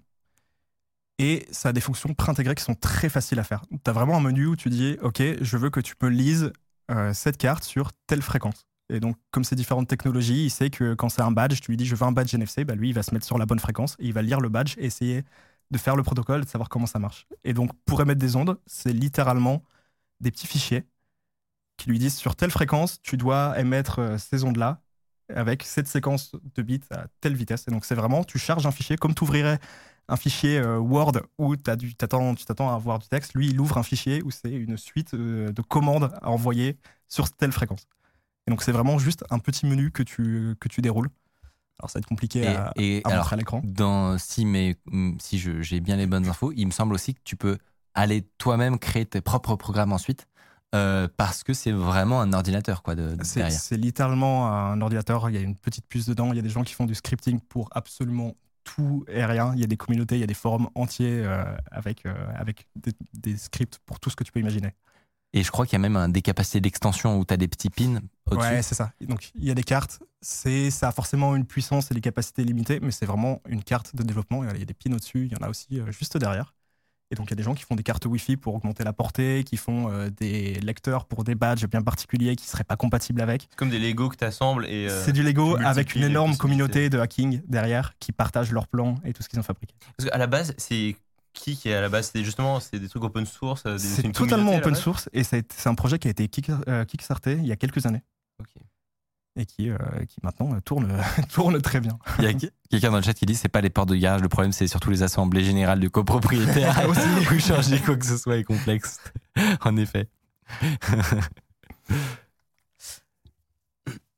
Maintenant, Euh, pardon, oui, non, Oui. juste, j'étais en train de rechercher un message et quelqu'un qui demande est-ce que tu penses que ça marcherait sur des, des codes qui tournent justement, des rolling codes? Hmm, Pour moi, ça devrait parce que. avec du scripting, je pense que ça devrait. Le problème, c'est que Rolling Codes, c'est souvent, je pense, un seed ou un truc comme ça qui permet d'avoir. Enfin, c'est un mot de passe secret qui génère d'autres mots de passe que tu utilises par la suite. Et donc, faut essayer de deviner quel est le premier nombre qui a permis de générer tous les suivants. Ou alors, simplement, si c'est moins de deux minutes à chaque fois, Ouais, le Rentrer. brute force comme ça. bah voilà, hein, techniquement, euh, tant que c'est huit caractères euh, non chiffrés. euh, Je tu- pense qu'il y a vraiment deux extrêmes entre les rolling codes et les Ouais. ports qui n'ont pas évolué et qui effectivement sont très faciles à craquer. Et les solutions un peu plus modernes ou un peu plus chères où ça a été fait correctement. Je pense Mhm. que ça, c'est aussi un facteur. Les, les- les petites sous-marques qui ont un truc qui marche, mais quand tu regardes comment c'est fait, c'est un enfer. Donc, une fois que tu as, une fois que tu t'es introduit dans ta cible, dans ton entreprise, qu'est-ce que tu fais? Une attaque que je voulais tenter, c'était d'essayer de hacker un Wi-Fi. En fait, une fois que tu es dans l'entreprise, il faut que tu essaies d'accéder là où il y a de la donnée, là où il y a des ordinateurs, du réseau ou quoi. Mon idée, c'était que comment tu fais si tu as des petits objets de hacking et que tu veux craquer un Wi-Fi? Le, le crack de Wi-Fi, c'est un truc qui demande de la puissance de calcul. Ouais. C'est en général du brute force. Tu testes des combinaisons de mots de passe, on appelle ça. Enfin, c'est des attaques offline où littéralement, sur ton ordi, tu essaies de craquer un- des données que tu as interceptées. Tu as intercepté un coffre-fort de, de données Wi-Fi et le but du jeu, c'est de trouver la combinaison pour l'ouvrir et ça demande beaucoup de puissance de calcul. Évidemment, si tu veux faire une attaque discrète, tu peux pas trop venir Tu vas pas ton gros PC. avec, avec ton rack serveur voilà. sur le dos. Donc, tant qu'on était sur ces objets de hacking-là, j'avais très envie de partager une petite plateforme qui s'appelle Vast AI et qui permet de justement louer de la puissance de calcul. Plutôt que de le faire Ah. sur son ordinateur, le plus simple, c'est de simplement déporter ces calculs-là dans le cloud. Alors, c'est pas, c'est pas du tout une sponsor, mais celle-là, j'ai trouvé particulièrement intéressant puisque c'est des gens qui mettent à disposition leur propre matériel. Ah, c'est Si- pas, un si- serveur, de- un data center hein C'est pas un data center, c'est pas Amazon qui te euh, loue leur propre serveur Ouais. pour, euh, je sais plus, c'est genre euh, 2 dollars de l'heure, un truc comme ça. Là, c'est des particuliers qui mettent à disposition voilà, des gamers ou je sais pas, ou des gens qui font ça un peu euh, en business. Et tu peux louer malin. à la demande. Tu dis, OK, je veux craquer un truc, j'ai besoin d'une heure, une bonne grosse carte graphique. Tu peux accéder à ça et voilà. Et alors, ça c'est coûte des cher? annonces de gens. Ça coûte, euh, de ce que je voyais, minimum deux fois moins cher que Amazon et tout, qui sont déjà des ouais, services va de ouf. bien 40 bien énervés. de l'heure. Sur des 4090, 70 centimes de l'heure. Franchement, je trouve ça, ça va de fou. hein. Franchement, ça va de fou Ah. et t'as des jolies cartes. Ah ouais. À la base, ça sert surtout euh, pour justement entraîner des algorithmes euh, d'IA, des choses comme ça qui sont assez consommateurs où t'as vite fait de claquer plusieurs centaines d'euros juste pour faire un test euh, sur, euh, Mhm. sur une carte graphique. Quoi. Ou alors, craquer des mots de passe. On craquait des mots de passe Wi-Fi. Ça, s'y prête très bien. Pour- juste pour que ceux qui ne, ne- ne connaissent pas forcément comment fonctionne la plupart des attaques comme ça, en général, en gros, ce qu'on vient faire, c'est de déconnecter des personnes de l'entreprise qui seraient sur le réseau Wi-Fi. Et on va, euh, au moment où elles se re- reconnectent, on va récupérer un petit truc qui s'appelle Handshake euh, et qui a une particularité, c'est que une fois que tu l'as, euh, tu vas être en, en mesure de euh, pouvoir faire des, du cassage de mots de passe offline. C'est ce que t'expliquais. Ok, oui. C'est ça la grosse différence entre casser, euh, euh, j'en sais rien, le mot de passe de ton compte Gmail, tu vois, et casser ça. C'est qu'il y en a un des deux. Si tu fais trois requêtes par seconde, et à un moment, Google, il va te dire euh, c'est ciao. Ou même essayer de te connecter à la box. La box va te dire Ok, euh, tu fais un test par seconde, c'est mort. Donc ça prendra des millions d'années pour tester tous les mots de passe. Mhm. Alors que là, le fait d'avoir ce, ce handshake, ce, ce précieux fragment, eh ben, ça te permet de, une fois que tu l'as récupéré avec je ne sais quoi, euh, tu, tu l'envoies sur un data center dans le cloud avec ton Flipper 0. Avec ce genre de truc. Et, euh, et, et tu peux avoir euh, 12 data centers, ça va te coûter un peu d'argent, mais qui vont euh, te, te faire le cassage de la clé w, WPA, par exemple. Et, euh, et, et je connaissais pas la plateforme, mais effectivement, ça a l'air assez ouf. C'est vrai que je ne l'ai pas précisé, mais le, le- le flipper peut permettre de justement récupérer ces données dont tu as besoin pour faire le craquage. Il y a des gens qui ont fait des cartes Wi-Fi qui se mettent dessus, qui interceptent ces données. Et après, comme ça se connecte aussi en Bluetooth et que c'est hyper clé en main, tu peux l'avoir sur ton téléphone et Ah tu oui. fais vraiment ce que tu veux. Tu l'enregistres quelque part, tu as un Oh là script qui fait le crack ailleurs dans le cloud, ça se fait en quelques minutes. quoi. On me dit non, Micode, le cloud n'est pas dans le ciel. oui, bah, ça va. Comment tu fais? Debunk Là-bas, en Islande. Non, là, du coup, c'est même pas en Islande, c'est euh, sur les PC gamers de, Deux gens. de gens dans le chat potentiellement. Euh, une fois que tu as in- introduit le réseau Wi-Fi, qu'est-ce que tu vas faire? Une fois qu'on est connecté dessus, ce qui serait intéressant, c'est de savoir un peu euh, qu'est-ce qu'il y a comme équipement, potentiellement essayer de récolter des informations sensibles. En fait, souvent, à ce moment-là, c'est un moment de phase de repérage. Tu es sur un lieu, tu essaies de savoir qu'est-ce qu'il y a comme serveur intéressant, qu'est-ce qui circule, est-ce que je peux pas intercepter un peu des données euh, qu'il y a? Pour faire ça, j'ai un objet qui est, je pense, le plus sympa de cela. Alors, celui-ci avait un gros défaut, c'est que effectivement, c'est pas du tout discret. Pour un James Bond qui rentre quelque part, c'est pas vraiment la classe. L'objet suivant, euh, c'est celui-ci. Il était C'est beaucoup plus classe. Depuis le début. Plot twist. Il était caché. Donc, c'est- une montre. En apparence, tu vas me dire, c'est une montre qui a l'air tout à fait normale. C'est la TicWatch Pro. Euh, c'est normal, c'est une smartwatch tout à fait classique. Ça, une, une montre Android. euh, c'est une montre Android classique pour traquer ta santé. c'est la fait GPS. Enfin, bref, plein de fonctionnalités qu'on n'utilisera pas du tout. Donc à première vue, ça ne ressemble pas à un outil d'espionnage. C'est ça. Or, je suis tombé sur quelque chose. Alors, tu connais forcément Kali Linux, qui est la distribution utilisée pour faire des tests de sécurité. Beaucoup, enfin, c'est la première pour les pentests. Mhm. J'ai vu que un des, un des outils qu'il y a Kali Linux, qui s'appelle NetHunter, qui permet de justement faire du, du repérage réseau et des opérations comme ça sur du réseau, était, avait été porté sur la montre. Mais non. Je me suis dit, je vais évidemment tester ça, l'installer et voir qu'est-ce qu'on peut réellement faire. Trop Parce que donc, attends, je- qu'est-ce que ça permettrait de faire de d'avoir, euh, ou peut-être que tu en parles après, qu'est-ce que ça permettrait de faire d'avoir NetHunter sur la montre? Justement, je, je vais te montrer, j'ai j'ai, euh, une, une petite démonstration euh, très précise de ce que ça permet de faire, tu vas voir.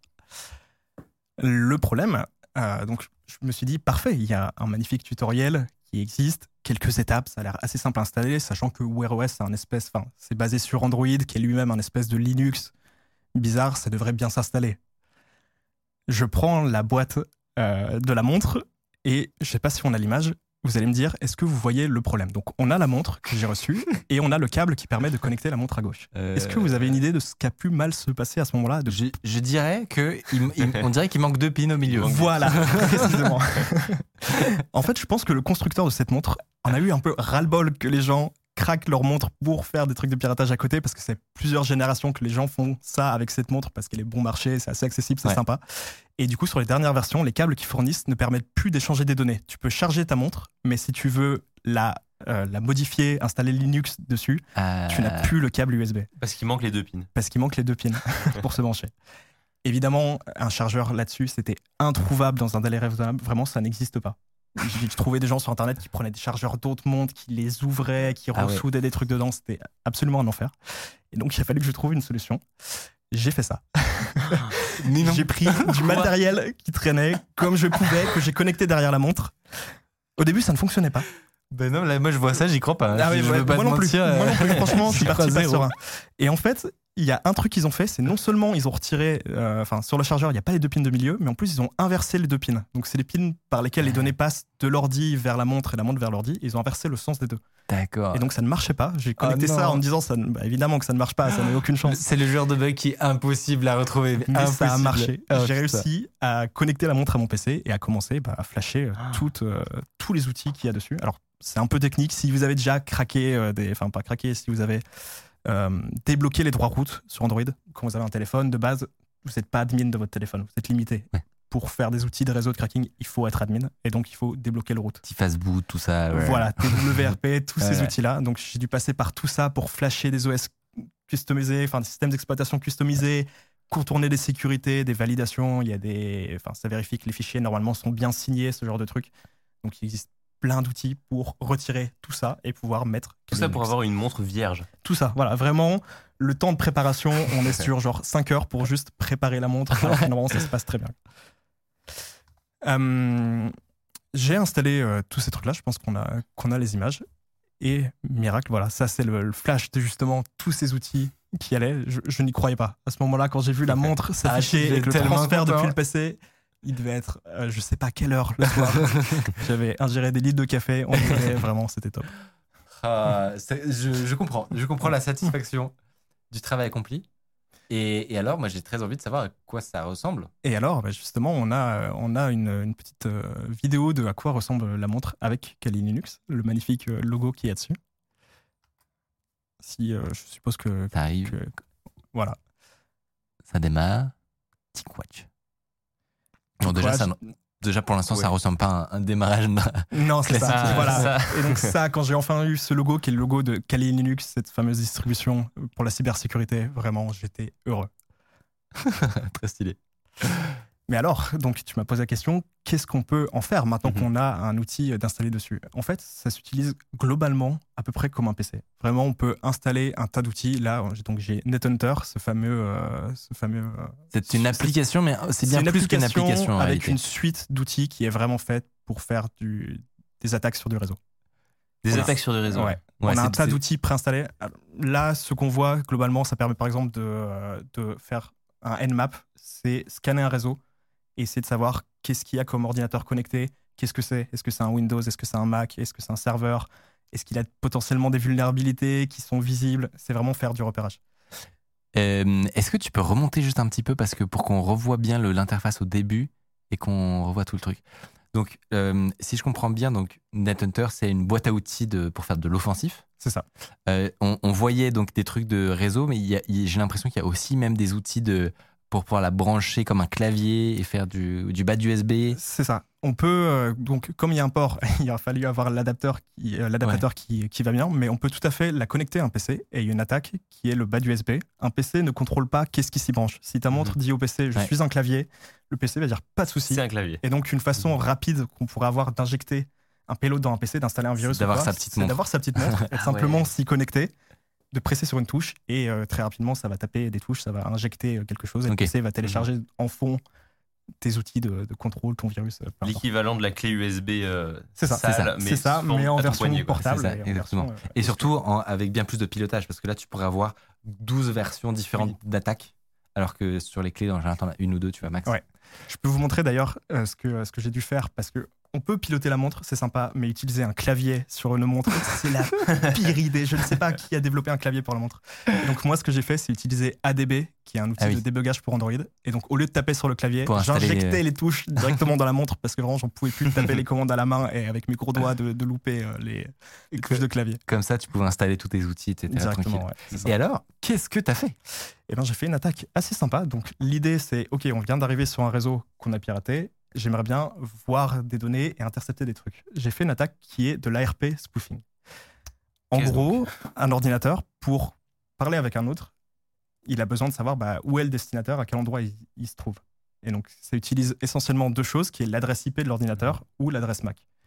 il existe un protocole qui est l'ARP qui permet de faire le matching des deux, de savoir, OK, tel ordinateur, voici son identité, voici où il se trouve. Et donc, typiquement, si cet ordinateur veut parler au routeur pour aller sur Internet, c'est par ici qu'il faut qu'il passe. Ok. L'ARP spoofing, c'est très simple. Tu viens justement avec cette montre et tu dis aux différents ordinateurs, euh, enfin, tu viens, hum, tu viens mentir sur ton identité et tu dis non, maintenant le routeur, il se trouve à cet endroit. Et donc en fait, tu Alors, te mets toutes tes, deux. toutes tes données privées, tu sais, que normalement tu échanges avec ton routeur Mhm. internet, maintenant, tu me les envoies à moi. C'est ça. tu te mets entre les deux. Tu fais littéralement le relais. Tu dis à l'ordinateur, je suis le routeur. Tu dis au routeur, je suis l'ordinateur. Et donc tu te mets entre les deux. Et à partir de là, bah, tu vois tout ce qui passe. Ok. par- Et ça, c'est possible dès que tu es sur le réseau, ça? Exactement. C'est ça. Alors, euh, il faut éviter de le faire sur tout le réseau.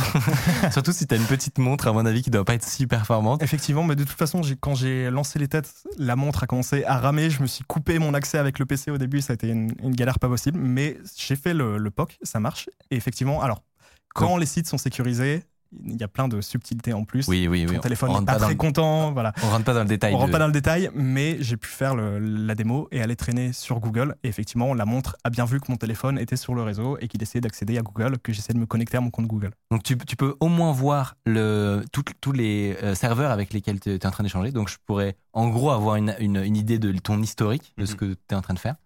Euh, et après, dans le meilleur des cas, tu as des attaques où tu contournes la- le chiffrement, etc.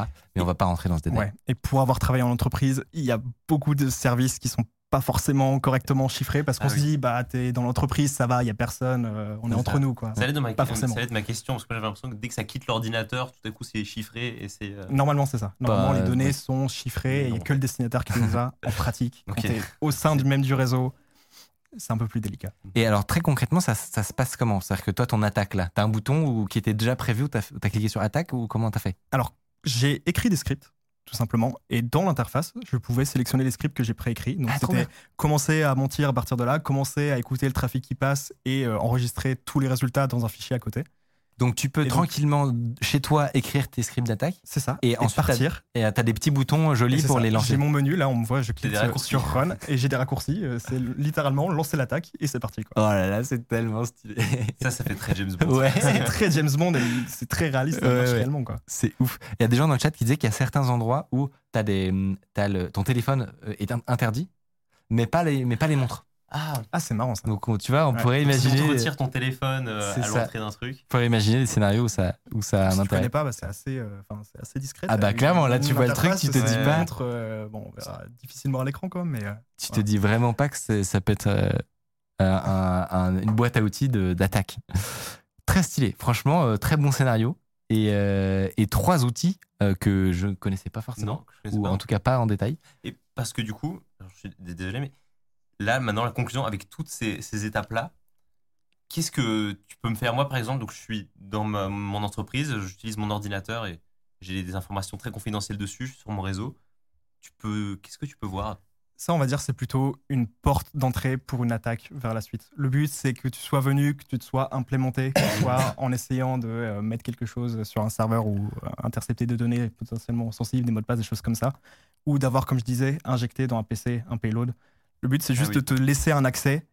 Et à partir de là, c'est vraiment la porte d'entrée. En général, il y a une phase d'exploration qui part derrière, où le but, c'est de rester caché dans le réseau. C'est ça. Et euh, petit à petit, euh, prendre, prendre tes marques et des voir s'il y a des infos Je pertinentes. peux te faire un, un- Tu veux un scénario en, en deux secondes? Oui. Ok, scénario, tu as un logiciel sur ton ordinateur qui euh, fait des mises à jour. Enfin, en gros, qui, il- quand tu l'utilises, il passe bien par du HTTPS, etc. pour discuter. Mais son système de mise à jour, le moment où il télécharge euh, le, le- binaire euh, qui va se remplacer lui-même, euh, eh ben, c'est fait de manière non sécurisée. Toi, t'écoutes le réseau, t'attends ce moment-là, et à la place, et donc tu, avec de l'ARP spoof- spoofing, tu vas modifier du coup cette URL qui était non sécurisée et remplacer le contenu par un- une version vérolée du nouveau logiciel. Donc ça fait ta mise à, jour- tu crois que c'est tout bon. Euh, ils n'ont pas un bon système de vérification d'intégrité ou je sais pas quoi. Et, euh, et toi, tu n'as rien vu, mais en arrière-plan tout seul, eh ben c'est bon, je suis, je suis dans ton ordi. Et tu fais ça à une échelle où tu injectes 200 personnes d'un coup comme ça dans l'entreprise. quoi. Ça, ça, c'est- je ne l'ai pas inventé, c'est c'est des copains dans des boîtes de sécu qui, Je suis euh, absolument pas étonné. qui m'ont raconté que c'était des ils ont ils ont déjà fait ça dans des dans des gros pentests de boîtes ça ça fonctionnait Et ça, oui, donc ça, ça peut être destructeur. C'est- Ah bah là, t'es sur, t'es sur le réseau, bah voilà, tu, après tu, game over. tu, tu, tu grimpes, tu grimpes. Euh, merci beaucoup Rémi pour euh, cette, euh, ces expériences et pour la- toute la transpiration que tu as mis pour préparer ça dedans pour l'émission. C'était hyper cool. C'était très très stylé à faire, vraiment. Et, euh, et dans le chat, n'hésitez surtout pas. C'était la première fois que tu venais nous, nous partager quelque Bah chose ouais, dans l'émission. plaisir. J'espère que le chat a apprécié aussi. Et ben, et ben oui, euh, on espère que tu as apprécié l'expérience et n'hésitez pas à, à faire des, des retours, etc. Et, et à réclamer, réclamer d'autres, d'autres choses si vous avez bien aimé. Je trouve ça grave intéressant. Carrément, carrément. Et, euh, et je vous propose tout simplement que on se dirige vers une petite pause très courte de 3 minutes, le temps de- d'accueillir notre invité. Euh, on reçoit à nouveau Mathias Bacchino, PDG France de Trade Republic. Salut Si vous appréciez Underscore, vous pouvez nous aider de ouf en mettant 5 étoiles sur Apple Podcast, en mettant une idée d'invité que vous aimeriez qu'on reçoive. Ça permet de faire euh, remonter Underscore, voilà, telle une fusée. De retour, j'espère que vous n'avez pas bougé d'un poil, puisque nous avons un nouvel invité. Ce soir, Mathias, comment ça va? Ça va super, très nous- heureux de vous retrouver. Tu nous as décrit là ton programme de la semaine, je- j'en transpire. On Je- travaille un peu, ouais. Mais je me souviens de toutes les. Parce qu'on a. C'est vrai que ça fait longtemps qu'on discute. Les gens ne savent pas forcément en fait, parce que on n'a pas tellement sorti de choses, euh, parce que tout a pris beaucoup plus de temps que prévu. Mais en fait, nous, ça fait deux ans qu'on se connaît, qu'on discute, etc. Et moi, j'ai souvenir de nombreux calls où t'avais des, où je voyais des, petits cerfs. Je me disais, Mathias, à mon avis, là, il est au four et au moulin. Ça va, tu, tu survis? Je survis et ma femme est intervenue euh, en m'offrant une trousse à maquillage pour mes interventions euh, vidéo. Donc, euh, non, non, tout va bien. C'est bon. Je Pour la suis en pleine forme et tu sais, quand on, quand on a une mission comme on s'est donné chez Trade Republic, c'est très motivant, quoi. Donc, c'est moi, je- plus que du travail. C'est ce que ce- honnêtement c'est ce que c'est ce qui transparaît quand même parce que je vois pas humainement comment tu survis à ce que ce que tu as à faire à part à part que tu kiffes vraiment ton job. Il n'y a pas d'autre scénario, c'est pas possible. Le sport, beaucoup. Non, mais c'est vrai. c'est- Beaucoup de sport. C'est vachement important. Ouais, C'est, euh, c'est hyper, hyper important. Et, euh, et puis, ouais, cette mission, quoi, c'est de- de- d'essayer de, de faire, faire le mieux quoi, pour, euh, pour les gens. Bonjour. Ça va Salut. Nous accueillons sur le plateau. Thibaut. Ah bah oui, bah merci pour ce nouveau verre, c'est super. Euh, si tu arrives à décaler ton ordi un peu à droite parce que Ouais. mais genre même bien, à- non non beaucoup à droite. Ma droite Ouais c'est ça parce que sinon mon pauvre, pauvre Mathias il va être caché. Ouais. Et là, comme ça, ce sera Arthur qui sera caché, mais c'est moins important. Moins important. Euh, excellent, excellent. Donc, comme je vous le disais, on va rentrer dans le vif du sujet. Mathias, tu es un ancien trader. Aujourd'hui, directeur Europe de Trade Republic. Il y a eu un upgrade par rapport à la dernière fois, donc bravo à toi. Euh, on a récemment sorti ton, ton dernier passage sur, sur la chaîne. Qui, la vidéo a très bien marché. Honnêtement, la vidéo a très très bien marché. Donc, preuve que je pense qu'il y a un intérêt réel autour de la gestion de, de la finance, de, de ses économies. Tout ça, c'est des sujets qui intéressent et en même temps qui sont un peu tendus. Et Sensible, bien sûr. exactement. Bien un sûr, sensible. l'argent, c'est le deuxième sujet le plus difficile émotionnellement pour les gens après l'amour. Eh bien, c'est pour ça d'ailleurs que, à mon avis, enfin, c'est une partie de l'explication, euh, parce qu'il y a eu pas mal de critiques. Il y a eu pas mal de critiques sur, sur cette vidéo. Voilà, on va pas se cacher sous le tapis. On va pas faire comme si cette vidéo avait fait totalement l'unanimité. Euh, mais ça n'a pas plu à tout le monde. Et, et puis, c'est vrai que nous, ça nous change de nos sujets traditionnels. Donc, Ouais. euh, donc, euh, donc c'est sûr que c'est un peu un, un nouvel exercice. Et pourtant, et, per- et pourtant, euh, moi, je trouve, je trouve ça un peu dommage parce que c'est clairement de notre faute. On, on a trop cuté, on a, on a trop essayé de parler de tout en même temps.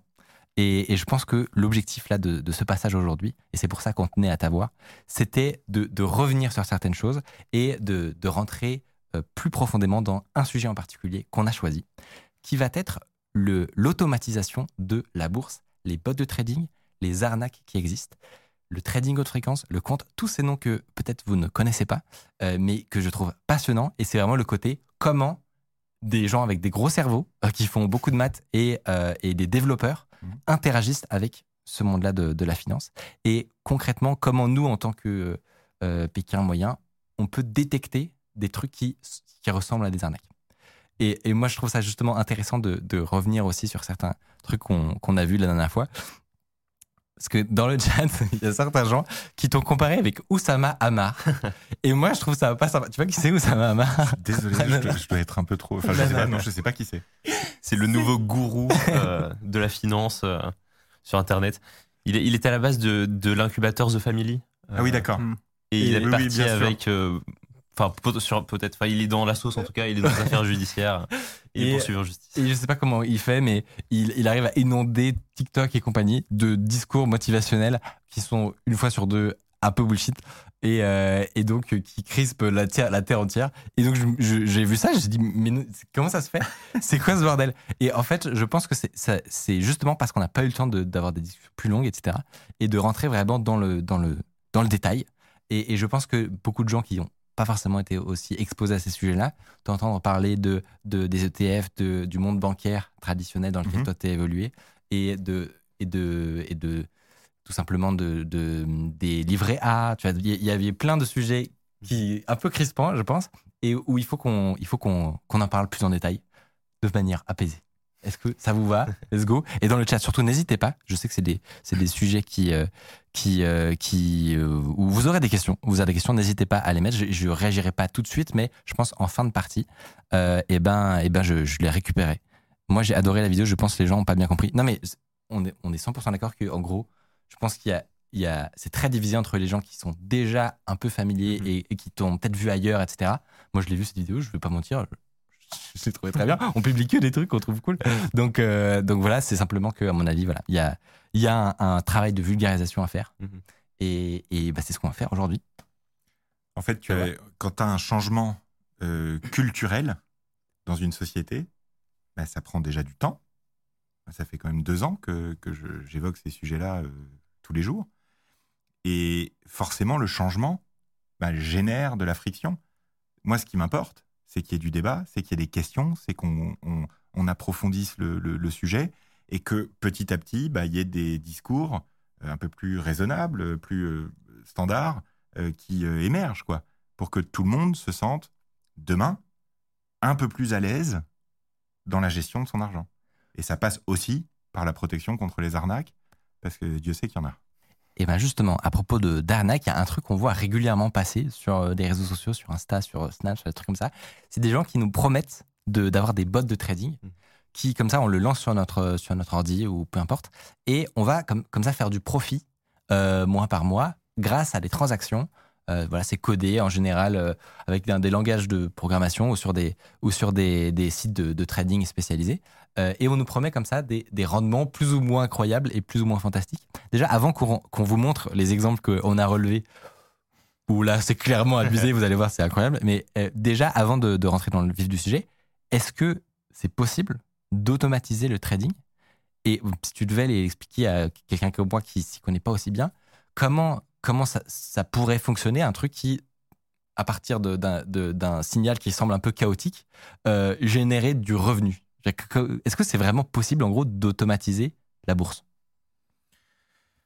Alors, aujourd'hui, euh, 60 à 70% des ordres qui sont exécutés sur les bourses du monde entier sont des ordres automatiques.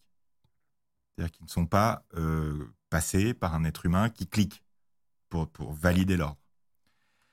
C'est lié au fait que euh, dans les salles des marchés, donc dans les banques, dans les euh, euh, fonds, euh, dans les, euh, les, les- les- les boîtes de trading à haute fréquence, qu'on appelle les hedge funds, euh, eh bien, il y a des gens qui, effectivement, essayent, avec une stratégie, un algorithme, de automatiser des ordres pour que ça génère un profit. C'est de la spéculation. Alors, comment, déjà, d'un point de vue technique, genre là maintenant, je, je me dis, ok, ça, ça m'intéresse, j'ai une nouvelle théorie mathématique pour prédire le cours de la bourse. Mhm. Comment, je, comment je, je fais? C'est-à-dire que le, le- le système bancaire, euh, le, enfin, le système financier, comment il, il fonctionne pour récupérer ces ordres-là de manière automatique, etc. Ça fonctionne avec des API. Et donc, ton, tu, tu connectes une API euh, entre toi et ton broker, qui est l'intermédiaire financier entre toi et la bourse. Et cette API, euh, simplement, bah, communique euh, les ordres. Et ensuite, l'intermédiaire financier, lui, a une connexion directe avec la bourse, qui est extrêmement forte et qui est une connexion euh, extrêmement sécurisée, extrêmement puissante, et qui transmettent les ordres. Donc, ça se fait euh, de manière euh, automatique comme ça. Et donc, vous, Et- vous vous êtes cet intermédiaire-là? Oui, il se, pa- il se passe quoi après? Je suis très curieux de voir, ça, ça ressemble à quoi en gros euh, une, bah, le- les, les transactions, comme, c'est, vous envoyez un mail euh, tu sais, ça- ça Comment ça Euh, marche alors techniquement, je peux pas te dire, mais Ouais. c'est- une, c'est une connexion automatique euh, pour le coup, c'est, enfin moi, on m'a toujours dit, c'est une API, quoi. Ouais. Donc c'est via des systèmes d'API qui communiquent les unes avec les autres. Et ton interlocuteur, c'est qui, toi, en tant que Trade Republic? Euh, c'est la bourse ensuite qui euh, reçoit ce flux et ça devient, en fait, c'est un flux qui est un ordre de bourse, quoi, tout simplement automatisé. Ça doit être monstrueux. Ouais, Le bordel de l'architecture. la fréquence. Il euh, faut imaginer des. Euh, euh, violer une anecdote sur ce sujet-là. Euh, pendant longtemps, les serveurs des, des- des bourses étaient euh, cachés. On ne savait pas où ils étaient. Et les grosses banques d'investissement et les gros hedge funds, pour lesquels un centième de seconde, ça va faire toute la différence, cherchaient, avec leur fil, à se rapprocher le plus près possible des serveurs Pour être plus rapide à passer être, les ordres. pour être un centième de seconde euh, plus rapide. Et donc il y a eu euh, toute une période comme ça, bref. Donc c'était assez drôle. Mais comment la tu, aux comment, comment tu fais pour chasser un serveur? Je, je- peux pas te dire, mais il y a des, il y a des systèmes pas possibles, euh, y compris entre Londres et Paris. Enfin voilà, c'est un vrai enjeu. C'est un enjeu technologique pour le coup de, de, de connectique, quoi. euh, Ouais, je me demande si tu peux pas genre trianguler avec le ping, euh, savoir un peu. euh, Ouais, ça si on est plus loin ici, c'est un peu plus lent, cool. donc mais ça doit jouer à des à des microsecondes microsecondes quoi. Justement, on, a- on avait noté un, un exemple de, de truc hallucinant sur du, du trading haute fréquence. Euh, Rémi, c'est toi qui avais vu passer ça Ouais, c'est ça. C'était, euh, ils avaient connecté Chicago à New York, donc ils avaient des lignes de fibres qui existaient Mm. Pour faire passer leurs ordres d'un endroit à l'autre. Ils ont à plusieurs reprises depuis les années 80 refait des lignes. Elles étaient très bien, simplement pour qu'elles soient un peu plus droites et qu'il y ait le moins de virages possible pour gagner.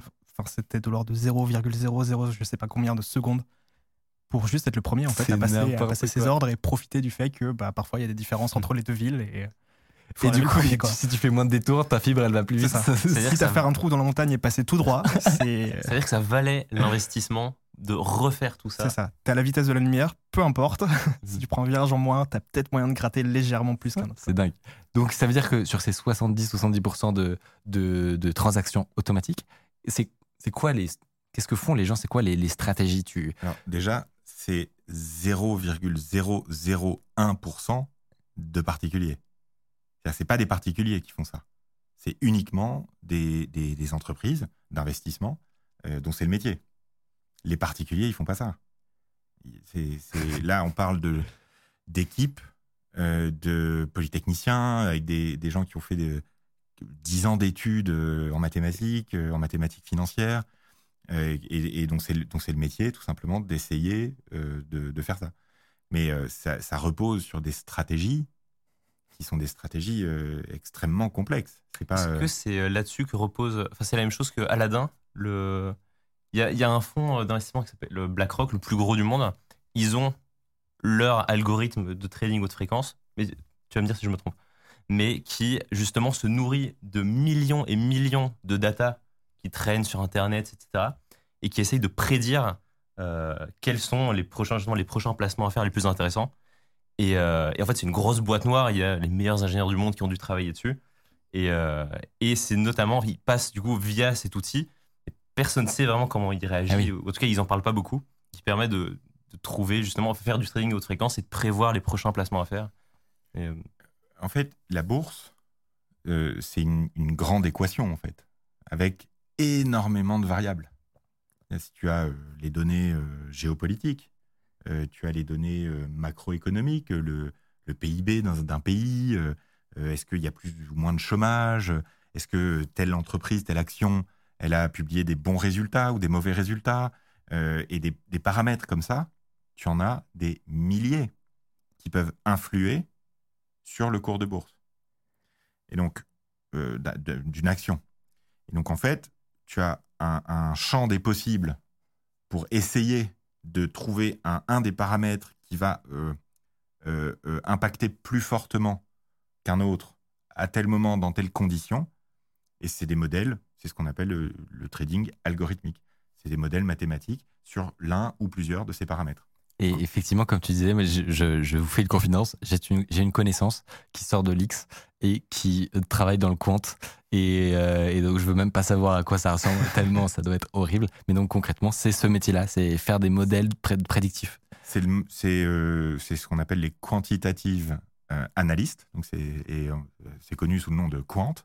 Et effectivement, c'est ça leur métier. Ils analysent cette, cette équation a euh, je sais pas, 1000 facteurs et ils essayent de trouver des, des, des patterns, des, euh, Des, des modèles qui peuvent se. des- Ouais. modèles, ouais, des patterns, quoi, des, je sais pas, de repérer des schémas euh, qui, qui leur permettent de gagner un peu d'argent. Et, et c'est drôle parce que je connaissais pas cette histoire de BlackRock.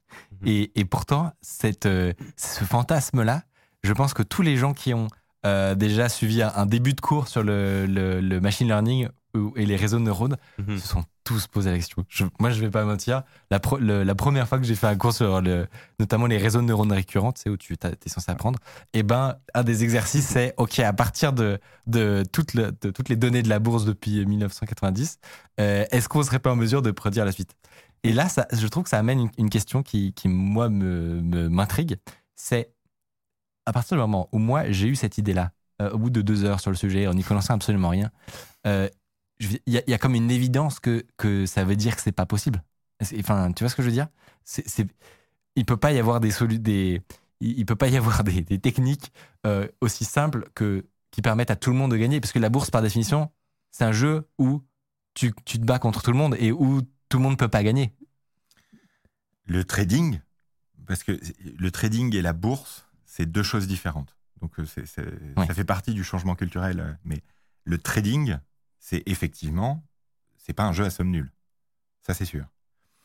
Euh, ce qui est, enfin moi, j'ai- en bourse, il y a des dictons et en général, ils, ils portent une forme de sagesse quand même.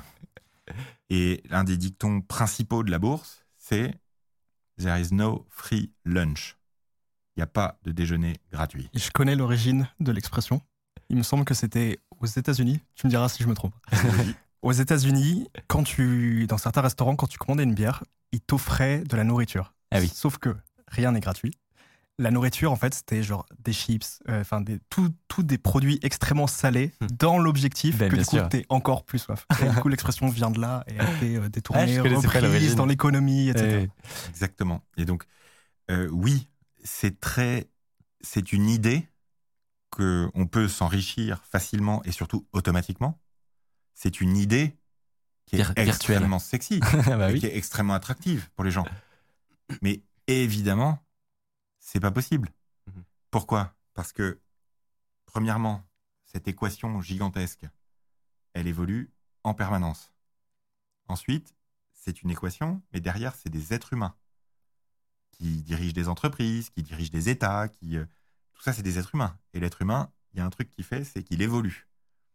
Et donc, la bourse d'aujourd'hui, c'est pas la même que la bourse d'hier, c'est pas la même que la bourse de demain. Et surtout, les, les modèles qui sont trouvés en général euh, par les, les, les pros, pour le coup, par les, les mecs de salle des marchés, les quants dont tu parlais, sont des modèles qui vont réussir à fonctionner pendant une période et qui, au bout d'un moment, ne marchent plus Ah. parce que l'équation a évolué. Et donc, ils y retravaillent, Donc ils le font évoluer en permanence pour optimiser sa performance.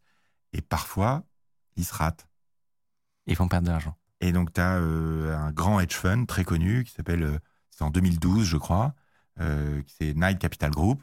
Euh, euh, leur algorithme, il s'est trompé. Et ils ont perdu 400 millions d'euros en deux heures. Et donc, ils ont été en, en grande difficulté. Donc, l'un des enjeux pour ces professionnels-là, c'est d'avoir des coupes-circuits qui permettent euh, euh, d'annuler euh, la chose.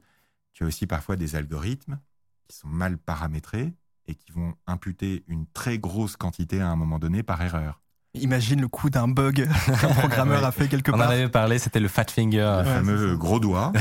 et donc là, euh, en 2011, il y avait eu le Dow Jones qui avait perdu 10% pendant 15 secondes et qui était remonté ensuite. Euh, en 2022, tu as eu quelques actions comme ça qui avaient eu une perte de 20% d'un coup et qui étaient remontées tout de suite après. Donc c'est euh, un vrai sujet. Et voilà. Surtout que là, ce que, ce que tu disais, c'est que là, moi, moi, si je voudrais faire un, modèle de machine learning, par exemple, un bot qui, qui gagnerait de l'argent tout seul, euh, à partir du moment où mon bot est en train d'observer des données qui sont à 70% euh, qui viennent d'autres programmes automatisés, c'est que il doit y avoir un phénomène bizarre où le, le signal est- représente pas forcément la réalité. Je sais pas comment dire, mais si jamais euh, quelqu'un quelque part décide de modifier son algo, peut-être que moi je, pourrais l'interpréter comme des mouvements du marché par rapport à des choses du monde réel, mais en fait non, c'est complètement dans, dans un- une bulle virtuelle de gens qui font des algos entre eux euh, et qui ne correspondent pas à la réalité. Tu vois ce que je veux dire genre, En fait, euh, un ordre peut être automatisé. On dit 60 à 80% des ordres sont automatisés sans faire l'objet forcément d'un algorithme très complexe. C'est-à-dire que il faut faire la différence entre le trading à haute fréquence et les algorithmes hyper spéculatifs qui essayent de, gagner de l'argent euh, très vite, très fort, et le fait que des euh, gros investisseurs institutionnels, euh, bah, tu, mentionnais BlackRock, mais il y a, il en France, il y en a plein d'autres, et puis toutes les, compagnies d'assurance qui ont besoin d'investir beaucoup d'argent pour, pour placer l'épargne des gens, en fait, bah, eux aussi, ils peuvent automatiser ça. Néanmoins, ça reste un, un ordre de bourse, c'est-à-dire la volonté d'investir quelque part. Ce qui, est, ce qui, moi, me gêne, c'est que ces algorithmes-là ont pour seul objectif de gagner de l'argent le plus vite possible, le plus fort possible. Et la bourse, c'est pas ça à la base. Mhm. La bourse, c'est des entreprises qui ont besoin de capital pour se développer. C'est l'économie réelle, la bourse, en fait. Et donc, cette, cette spéculation à outrance, quelque part, bah, peut venir poser des problèmes parce que si effectivement, ensuite, tu as des entreprises qui sont de bonne qualité, qui, qui ont des, des- des bons fondamentaux, qui, ont des bons résultats, qui sont en train de développer des super produits et tout, et qui se retrouvent pris, dont le cours de bourse se retrouve pris par un algorithme, c'est, moi, ça me, c'est un peu gênant. ouf, ouais. Mais moi, moi, j'avais j'avais eu cette discussion avec Ardis, un jour, il se passerait quoi si du jour au lendemain, le trading haute fréquence était plus possible Genre si, si jamais, en gros, euh, la- la- l'hyper-spéculation euh, devenait euh, concrètement impossible.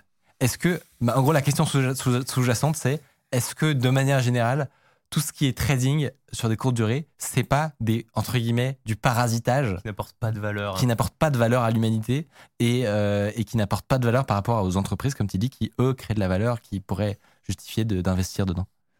C'est un sujet euh, sur. Enfin, on peut pas répondre en fait parce que ça existe. Euh, c'est limité puisqu'il y a eu la crise de 2008 qui a été une crise euh, très forte quoi pour les banques, pour le système global. hein. C'était vraiment dangereux à ce moment-là. Et donc, il a été décidé que les banques traditionnelles qui gèrent l'argent des gens devaient se séparer de leurs entités de trading à haute fréquence. Donc déjà, on a sorti une activité très risquée, parce que si le truc se trompe, ça peut perdre beaucoup d'argent d'un coup, des banques traditionnelles. C'est déjà euh, une première mesure de protection. Qu'est-ce qui se passerait si c'était interdit? Euh, bah, Tu as euh, évidemment des traders à haute fréquence et des quants qui seraient très malheureux, parce que Devraient. c'est des gens qui gagnent beaucoup d'argent. hein, tu devrais trouver un vrai métier. Oui. c'est- c'est- c'est- C'est c'est- sûr voilà, des gens qui, gagnent beaucoup d'argent euh, et donc euh, ça, ferait quelques malheureux. Euh, à part ça, euh, il faut. Alors, pour le coup, ça devient complexe, mais il y a une autre réalité du, même phénomène qui est que ces algorithmes, en apportant des ordres sur les carnets d'ordre des actions en bourse, ils apportent aussi ce qu'on appelle de la liquidité. C'est-à-dire qu'un quelqu'un qui veut aller acheter une action, il a aussi ça dans le, Hmm. ces gens-là en face pour, euh, pour, pour échanger. Donc, il y, a un- y a sans doute un tri à faire en vérité entre euh, ce qui est utile au système et ce qui est Du parasitage. to- totalement euh, ouais, utilitariste. Quoi. Ouais, effectivement. Et, euh, et récemment, on a, c'est redevenu, revenu sur le, le devant de la scène cette question des, des bots de trading, notamment avec ChatGPT. Alors peut-être que tu as vu passer ça, mais sur Twitter, il y a notamment des gens qui ont expliqué qu'ils avaient fait des bots de, de trading, hein, qu'ils avaient branché ChatGPT dessus, qui leur avaient fait lire des, des titres de, de tous les articles qui, qui sortaient mois par mois, semaine par semaine, euh, des, potentiellement des posts de réseaux sociaux, etc., et qui montraient leur performance. Et alors, euh, évidemment, comme d'habitude, ils sortent les violons, twist, euh, tweets un peu sensationnalistes, etc. Ça fait beaucoup de retweets et, et compagnie, mais dans le fond, quand tu lis le, quand tu lis le truc, ils affirment faire 500% de retour sur euh, investissement euh, sur je sais plus combien d'années, mais on peut voir peut-être en dessous. Je crois que c'est Sur un an? Un an. On dirait que c'est sur un an. Sur un an, ouais. Euh, euh, grâce à ChatGPT qui saurait lire euh, le- le- l'état d'esprit de, de, de- des pays du monde entier et de prédire ainsi, ainsi le cours de la bourse. La question évidemment c'est, petit 1, est-ce que c'est vraiment plausible? Euh, Je vois pas pourquoi ils mentiraient sur leur expérience en particulier. Mais petit 2, c'est est-ce que le fait que ce soit sur des données passées, euh, ça, ça, ça nous indique pas, euh, enfin, ça, ça veut pas dire qu'il y a un, loup, quoi, et que, et que je vais pas devenir millionnaire demain en appliquant ce truc-là? Euh, si, c'est sûr. Ça, il n'y a absolument aucun doute. Les performances passées ne préjugent pas des performances futures. Ça, c'est la première chose. Ensuite, euh, si je vois bien, c'est euh, 2021 qui a été plutôt euh, une très bonne année euh, en bourse. Et ça, c'est ce qu'on appelle un backtest en, en finance. Et les backtests, on peut leur faire dire ce qu'on veut. Et donc, en fait, euh, je n'accorde euh, absolument euh, Oh. aucune euh, importance à ça. Et euh, euh, le fait que ChatGPT soit dans la donne, euh, quand tu sais que euh, euh, les, les- les meilleurs comptes du monde, si tu veux, les, les meilleurs chercheurs en finance spéculative hein, du monde n'y arrivent pas, je, je veux bien croire que ChatGPT en deux semaines a trouvé le truc, mais ça me paraît très peu probable. Mais c'est ça qui est fort, je trouve, c'est que tu vois le truc, tu te dis, ah tiens, ChatGPT c'est nouveau, ils ont fait un pote de training, et ils ont trouvé le secret pour gagner énormément d'argent. Alors déjà, moi ce que je me dis, c'est, ok, si vraiment ils avaient trouvé, je doute qu'ils le publient comme ça.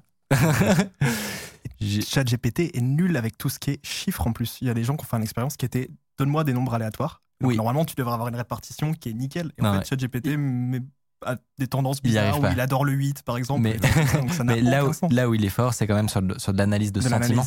Et donc, typiquement, on pourrait imaginer que, on, on en parlait, parmi cette, euh, cette équation gigantesque qui correspond au mouvement de, de la bourse, euh, il pourrait euh, y avoir une, une capacité de ChatGPT particulièrement élevée à comprendre les émotions d'un d'un tel et un tel.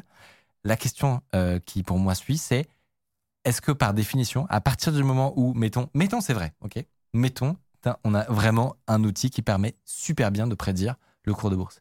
Est-ce que par définition, le fait qu'il soit public, un- sur un tweet euh, très populaire, est-ce que par définition, ça ne veut pas dire que c'est terminé, entre guillemets? Exactement. Parce qu'en fait, euh, je connais pas un seul quant, je connais pas un seul trader à haute fréquence qui ait partagé son modèle avec son voisin de bureau. Donc, je. je C'est vrai, ils se les partagent pas entre eux? Mais non. c'est, c'est, c'est, c'est, c'est une expérience qui est une expérience très individuelle. Et donc, le mec qui va partager ça sur les réseaux sociaux, ça veut nécessairement dire que son truc ne marche pas. Ça rappelle automatiquement tous les gens qui te vendent justement ces plateformes de trading avec leur propre bot et Mhm. tout. Pourquoi ils, pourquoi ils le feraient En fait, finalement? Bah, C'est exactement ça, Bah, justement. je peux te dire pourquoi ils le font. moi. Ben, justement, on va en parler parce qu'on a, on a essayé de, de- de trouver des exemples pour, euh, pour voilà, se figurer à quoi ça ressemble un, un bot crypto. Si on fait des recherches sur YouTube, par exemple, euh, tu peux facilement tomber sur euh, des, des, vidéos YouTube qui te promettent de faire monts et merveilles, 1000 euros par jour. On va vous montrer des, des visuels. Ou, euh, attendez, en général, c'est intéressant au niveau de la techno, par contre, c'est souvent des, des, des, parfois des trucs sur de la crypto où, où ils vont coder en Solidity. Où C'est le langage pour faire des smart contracts sur les, sur les chaînes euh, Ethereum. Et, euh, et où vont t'expliquer qu'en gros, leur super bot, euh, eh ben, il, il, il fait des, il fait des merveilles, il te permet de gagner de l'argent automatiquement. C'est un, un algo de front running. En gros, le fait que ce soit la blockchain, tu sais qu'il va y avoir des mouvements qui vont arriver. Mhm. Et donc ils se disent tiens, je vais voir que ce truc-là, a quelqu'un qui est en train d'acheter, enfin qui va faire un énorme euh, achat. Et donc j'ai placé un paiement juste avant pour en prendre. Le truc, le cours va monter et je revends juste derrière. Donc la théorie, c'est que c'est vraiment un truc hyper simple où tu as un IDE, le gars te fait ton tuto, vraiment le tuto est parfait. Il y a les liens, il y a un pastebin en description avec tout, le code est commenté, tu as le détail des fonctions, c'est magnifique, tu as Et- juste à le copier-coller, c'est parfait. Et le gars, on, on le voit, il, il- il se montre. T'as, euh, t'as juste une voix. Je, je suis tombé, enfin ceux sur lesquels je suis tombé, t'as une voix. Parfois, c'était même une voix robotique. C'était même pas la vraie voix du gars. C'était une IA, mais tu sens que c'est pas que pas très bien fait. Mais franchement, sur le reste, le tuto est très bien expliqué. Tout est, est commenté derrière. Et euh, je crois qu'on l'a. hein, J'attends en fait la vidéo depuis tout à l'heure, mais hum, on l'a normalement. Voilà. Ah oui. Euh, donc, toi, tu vois ça sur YouTube? Nous, Ouais. nous, on se dit, c'est bon, je veux devenir riche grâce à Solidity. Qu'est-ce qui s'est passé? Ce qui s'est passé, bah, le gars fait la démo. Étonnamment, quand tu reproduis parfaitement ce que lui a fait, effectivement, le bot se met en route et fait un mouvement qui est de vider tout l'argent que tu as mis sur le bot vers un portefeuille tiers. portefeuille qui appartient au gars. Du coup, la question qu'il y avait, c'est comment est-ce que l'algo est fait? Parce que vraiment, si tu lis le code, bon, c'est pas, pas évident à comprendre, mais qu'est-ce qu'il y a réellement derrière? Et en fait, si tu regardes, la fonction va te dire je suis en train de vérifier quel est le pool actuellement. Non, pas du tout. La fonction, ce qu'elle fait derrière, c'est je reconstitue une adresse d'un portefeuille tiers que j'ai caché dans le code quelque part. Genre, je fais des calculs mathématiques, j'inverse des trucs, et à la fin, paf, je reconstitue un portefeuille, l'adresse d'un portefeuille, et je fais un virement vers ce truc-là. Donc tout le code, qui est genre super long, super détaillé, et qui te met en confiance, il sert juste à ça. Si vous pouvez envoyer des captures d'écran. euh, donc ça, par exemple, c'est la fameuse fonction qui est censée euh, te faire de la magie avec euh, tes, tes éthers. Euh, en réalité, mais ça, je trouve ça hyper ingénieux, elle est en train de reconstruire une chaîne de caractères. Mhm. C'est-à-dire que si tu fais, c'est que des, des, des codes de, de caractères qui sont assemblés avec des petites fonctions de, de, pour obfusquer tout ça. Et, et en fait, à la fin, C'est génial. c'est l'adresse de, c'est l'adresse de, de l'attaquant qui a fait la, vidéo. Partout dans le code, tu as des Lego dissimulés. Mais c'est trop bien Chaque fonction sert à assembler deux Lego ensemble, et à la fin, bah, t'as la, la chaîne complète. C'est trop bien fait parce que t'as l'adresse du wallet. La vidéo, elle est super bien, super bien faite. T'as juste à copier le truc en description. Tu te dis, je prends aucun risque. Tu le mets sur ton compte. et bam, si tu lances le truc, en fait, ton compte est vidé instantanément. Tu n'as plus un rond. Euh, C'est- terrible parce que derrière, il y a quand même des. enfin, pour, avoir été euh, au contact, moi, de victimes d'arnaques, euh, c'est quand même euh, des moments dramatiques, quoi. J'ai aidé des gens qui avaient été arnaqués de plusieurs dizaines de milliers d'euros. C'était euh, la moitié de l'épargne de leur vie, quoi. Donc c'est bien fait, ça se professionnalise beaucoup, euh, mais c'est derrière des drames humains parce que l'argent des gens, c'est aussi demain euh, leur santé, euh, c'est les études de leurs gamins, c'est euh, c'est des choses très concrètes en fait. ils, ils étaient tombés dans quoi comme piège? Là, c'était de la pure arnaque téléphonique et c'était une promesse de rendement trop élevée et un site qui copiait un site de banque avec mot de passe, login, etc. Et une fois que tu avais fait le premier virement pour faire ton investissement, terminé, bonsoir. C'est quoi un, rendement trop élevé? À quel, moment ça devient vraiment irréaliste Bah, ça, c'est vraiment essentiel. Je pense que c'est le truc qui permet euh, d'identifier, en fait. C'est ça. Pour moi, c'est le truc qui permet d'identifier les arnaques. Euh, la bourse, depuis 120 ans, elle fait 5% par an, à peu près. Euh, le CAC 40, depuis qu'il a été créé, il fait 6,8% par an. Le S&P 500, que beaucoup de gens connaissent, qui est le CAC 40 américain, euh, ces euh, 20 dernières années, il a dû faire 7, 7,5% par an. Et des très bons traders de salle des marchés, professionnels, pas tous les ans, ils peuvent faire euh, 15, 20%.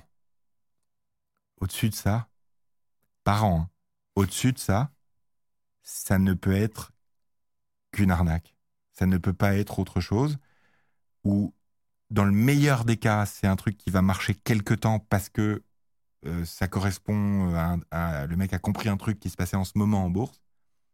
Mais sinon, c'est. Mais l'année d'après, il, peut, il rare. peut faire moins 12, quoi. Je connais, moi, des particuliers qui, sans bot, sans automatisation, sans rien du tout, juste avec euh, leur expérience, avec euh, leurs dizaines d'années passées euh, à faire ça, euh, arrivent à faire beaucoup plus que ça. Mais j'en connais euh, 10. Voilà. C'est c'est tout. Et si tu fais plus que 20% par an, plusieurs années de suite, bah, bravo. Tu es Warren Buffett. Non, mais bravo. mais même Warren Buffett, je suis pas sûr que sur euh, l'ensemble de sa carrière, il ait fait plus de 20% par an. Et tu ne vends pas ta formation sous forme d'un PDF, évidemment, euh. évidemment. Mais alors, moi, déjà, je trouvais que, enfin, les, les, dans, dans les arnaques, justement, il y en a qui vont promettre des trucs comme ça complètement irréalistes. On en a trouvé un autre exemple euh, qui, euh, qui donnait quand même des, des signes un peu de, euh, de que ça sentait mauvais, clairement. Ça s'appelait AfriCrypt. Euh, et concrètement, les, voilà, on, peut, on peut montrer la Dream Team euh, qui étaient autour de ce projet-là. Je sais pas, tu te souviens, Rémi, c'était quoi comme, euh, comme projet. C'était deux frères qui avaient créé un, bot de, de trading. Alors, ils avaient tous les mots-clés. Ils te disaient on a créé un bot qui utilise de l'intelligence artificielle pour prédire le marché avec des algos de deep learning et de machine learning J'y de crois. façon automatique. Vraiment, ils ont coché toutes les cases. Moi, je signe. Et donc c'était très simple, c'est tu, tu rentrais en contact avec eux, tu leur donnais de l'argent, eux le plaçaient et ils te promettaient un retour qui était... Alors, ils avaient différentes stratégies, soi-disant euh, plus ou moins agressives, qui allaient jusqu'à 13% par mois. Ah, par moi Par mois, pas par an, par mois. Waouh Évidemment, Oh euh, qu'est-ce qui s'est passé au bout de, de quelques années derrière? Tous, tous les gens qui avaient investi là-dedans ont reçu un courrier qui disait en gros euh, bah, désolé on s'est fait euh, pirater et euh, quelqu'un est parti avec toute la caisse. Et donc euh, bah, les gars en fait ont disparu derrière se sont excusés entre guillemets auprès des employés et les gens n'ont plus jamais revu, leur, argent. Il n'y a Oh pas là de là. chiffre très précis de enfin c'est Combien on ne sait pas exactement combien mais a priori dans le contexte de liquidation de tout ce qu'il y a on est sur plusieurs millions genre 7 millions j'ai vu passer Oh la vache, ouais, c'est C'est c'est impressionnant. Alors, mais comment tu, tu identifies, enfin là évidemment, il- 13% par mois, ça, ça- ça fait un peu gros, mais de, de ton point de vue, euh, qu'est-ce que- c'est quoi les, les trois critères les plus importants à regarder pour tout, euh, toute question qui, qui, qui concerne notre épargne, notre argent, comme tu dis euh, ça fait peur. Euh, Je pense que tu vois ça, euh, tu te dis, ah oui, ok, visiblement, si tu- potentiellement, tu peux donner ton, ton argent à des gens pour, pour ton épargne. En réalité, ils vont filer avec la caisse. Euh, c'est quoi une, une démarche raisonnable de ton point de vue pour, euh, pour gérer euh, son investissement Alors, La première chose, c'est déjà ce qu'on espère. C'est-à-dire, il ne faut pas espérer faire euh, 100% par an grâce à la bourse. Il y en a qui ont essayé. Ils ont eu des problèmes. Je me demandais si vous aviez la référence. Ça va Comme moi, je suis de la génération rire et chanson, tu vois. Donc, euh, euh, voilà, c'est la première chose, c'est l'espérance de gain. C'est ce que tu, tu veux gagner, ce que tu espères euh, euh, bénéficier. C'est le, le premier truc, c'est ça. Et tout ce qui est au-dessus de 10% par an,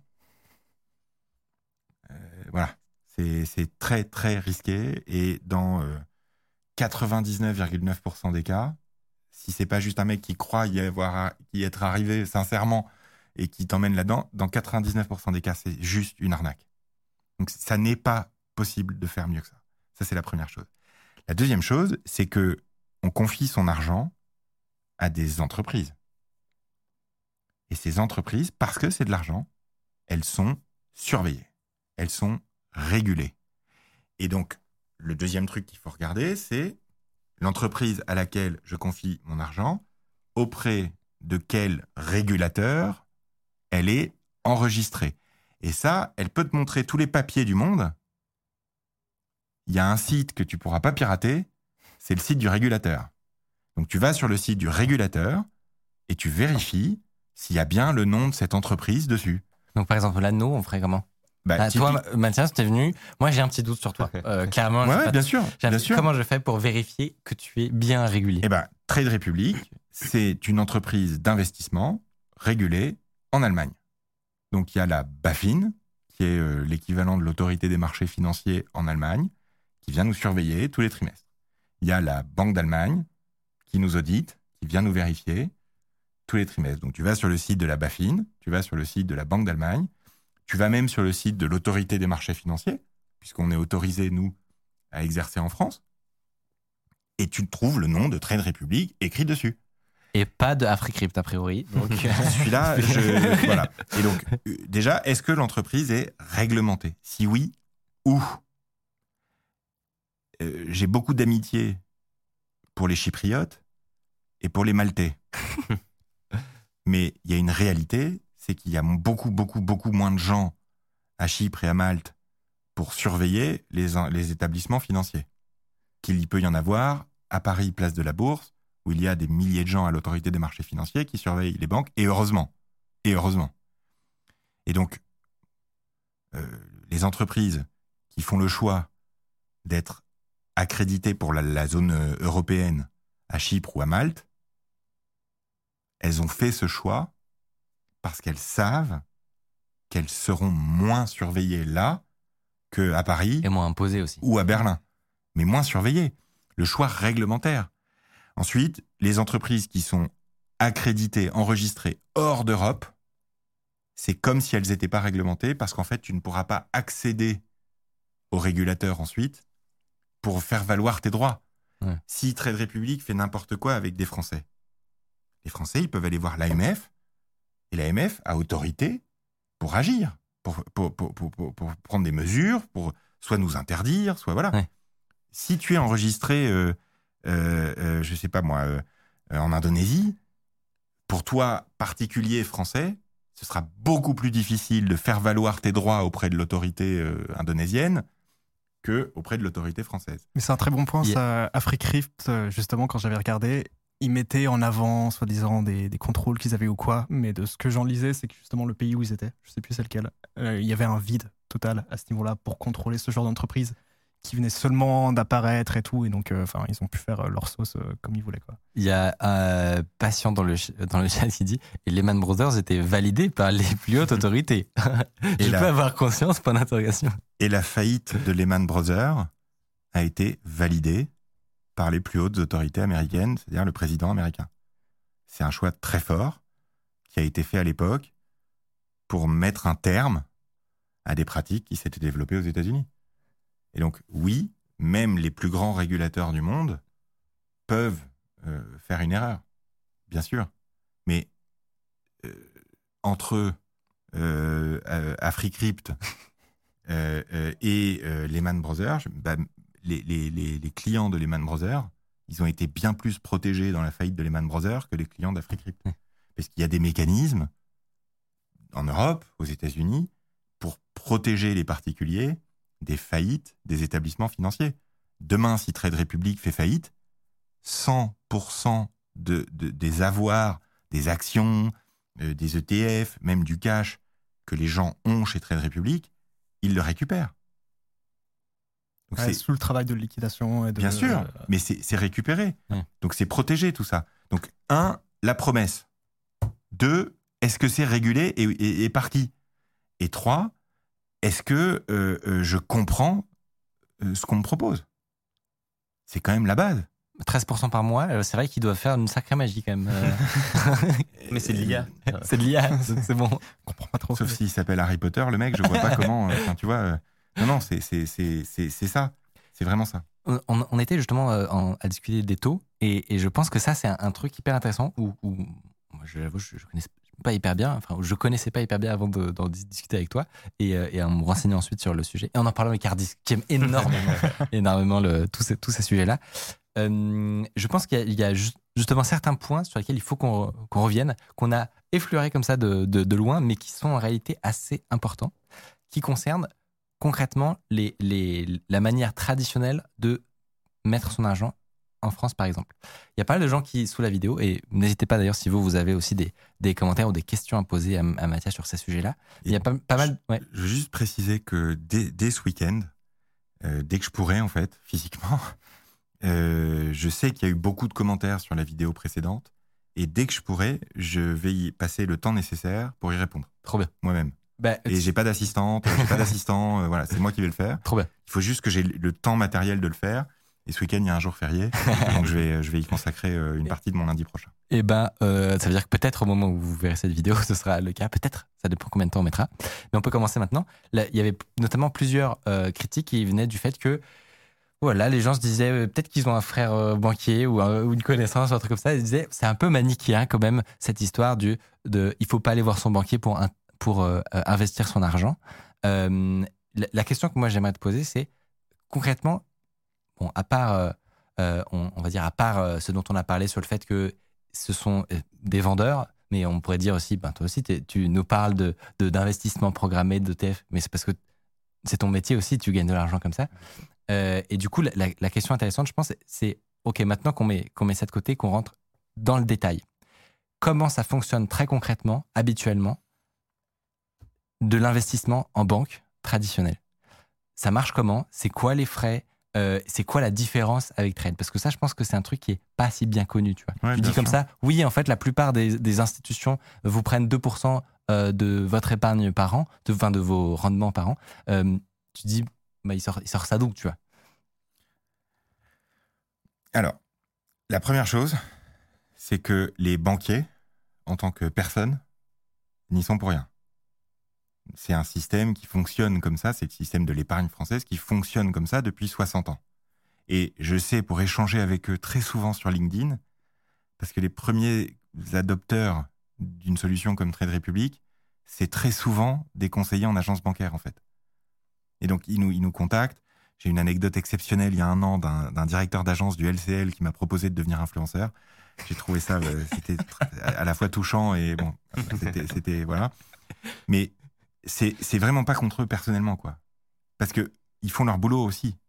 Et, et je sais, pour en parler avec eux, qu'ils sont absolument persuadés de bien faire. Donc, la première chose, c'est en France, quand tu veux mettre de l'argent de côté, tu as grosso modo trois possibilités. Soit tu prends de l'argent et tu le mets sur un compte pour qu'il te rapporte quelque chose. C'est le livret A, c'est le livret d'épargne populaire, c'est euh, euh, tout ce qui est livret d'épargne. Donc c'est des livrets où tu poses ton argent et cet argent il dort là et il te rapporte des intérêts. Et en général c'est 1, 2, 3% un peu plus pour le livret d'épargne populaire parce qu'il s'adresse aux catégories populaires de la population. Donc on leur donne un petit coup de boost collectivement, parce que c'est l'État qui finance ça, en leur, en leur, offrant 6% sur leur épargne, mais c'est sous condition d'avoir de, peu de ressources, etc. Ça, c'est la première possibilité. La deuxième possibilité que tu as en France aujourd'hui, c'est d'investir en bourse. Et ça, pour investir en bourse, tu peux le faire soit avec un compte titre, comme Trade Republic, c'est un compte bancaire qui sert à acheter des actions, à acheter des produits financiers. Ou alors via un PEA, qui est un compte titre, mais dans lequel tu peux mettre que des actions européennes, et euh, euh, parce que l'Europe soutient ça, tu payes moins d'impôts. Et enfin, tu as tous les produits d'épargne long terme qui est autour de l'assurance vie et qui sont des, des enveloppes autour de ton épargne qui te permettent soit d'avoir moins d'impôts à long terme, soit d'avoir euh, euh, un truc bloqué jusqu'à ta retraite, etc., etc.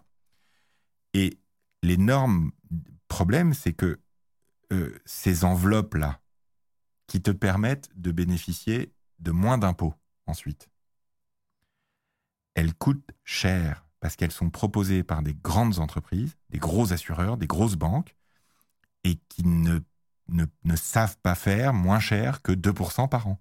Parce qu'elles ont elles-mêmes trop de coûts, trop de charges, trop de frais, trop de trucs. Et donc, le deuxième problème, une fois que tu as compris l'enveloppe qu'il y a autour, c'est le produit lui-même. Quand tu achètes une action en bourse, ben, l'action, elle ne te prend pas de frais. Tu achètes une part d'entreprise directement. Mais entre toi et cette action, il y a toute une profession qui s'est interposée, qui s'appelle les gérants, et qui te dit, plutôt que d'acheter l'action toi-même tout seul, tu vas acheter les actions que moi j'ai sélectionnées pour toi. Pour faire ce travail de sélection, les gérants prennent 2% de frais par an sur le montant de l'épargne. Et pendant très longtemps, ça posait pas vraiment de problème à grand monde parce que 2%, c'était moins que euh, euh, euh, c'était une manière pour toi, si tu veux, d'accéder à ça, et tu payais 2% par an. Il n'y avait que ça, en fait. C'était la seule solution. Donc c'était normal pour les gens. Et aujourd'hui, il est possible d'acheter soi-même des actions pour sans payer trop de frais. Et surtout, il y a un nouveau type de produit qui a émergé, qui s'appelle les ETF, et qui, au lieu de coûter 2% par an parce qu'il y a un être humain qui vient sélectionner quelle action on met dedans, eh ben, il, copie un indice boursier. Par exemple, le CAC 40. Par exemple, le S&P 500. Et donc, ça évite d'avoir euh, acheté 12 000 actions euh, différentes et de prendre des frais à chaque fois. Et donc, toi, tu peux acheter plein d'actions d'un coup grâce à ça. Mais parce qu'il n'y a pas d'être humain qui vient choisir quelles actions on met dedans, que ça fait juste copier un indice boursier, eh ben, ça coûte 10 fois moins cher. Au lieu de coûter 2% par an, ça coûte 0,2% par an. Et je suis volontairement, euh, tu as utilisé le terme manichéen, je le suis volontairement. Parce que Trade Republic, et en l'occurrence euh, par mon intermédiaire, on est parmi les premiers à dire ça.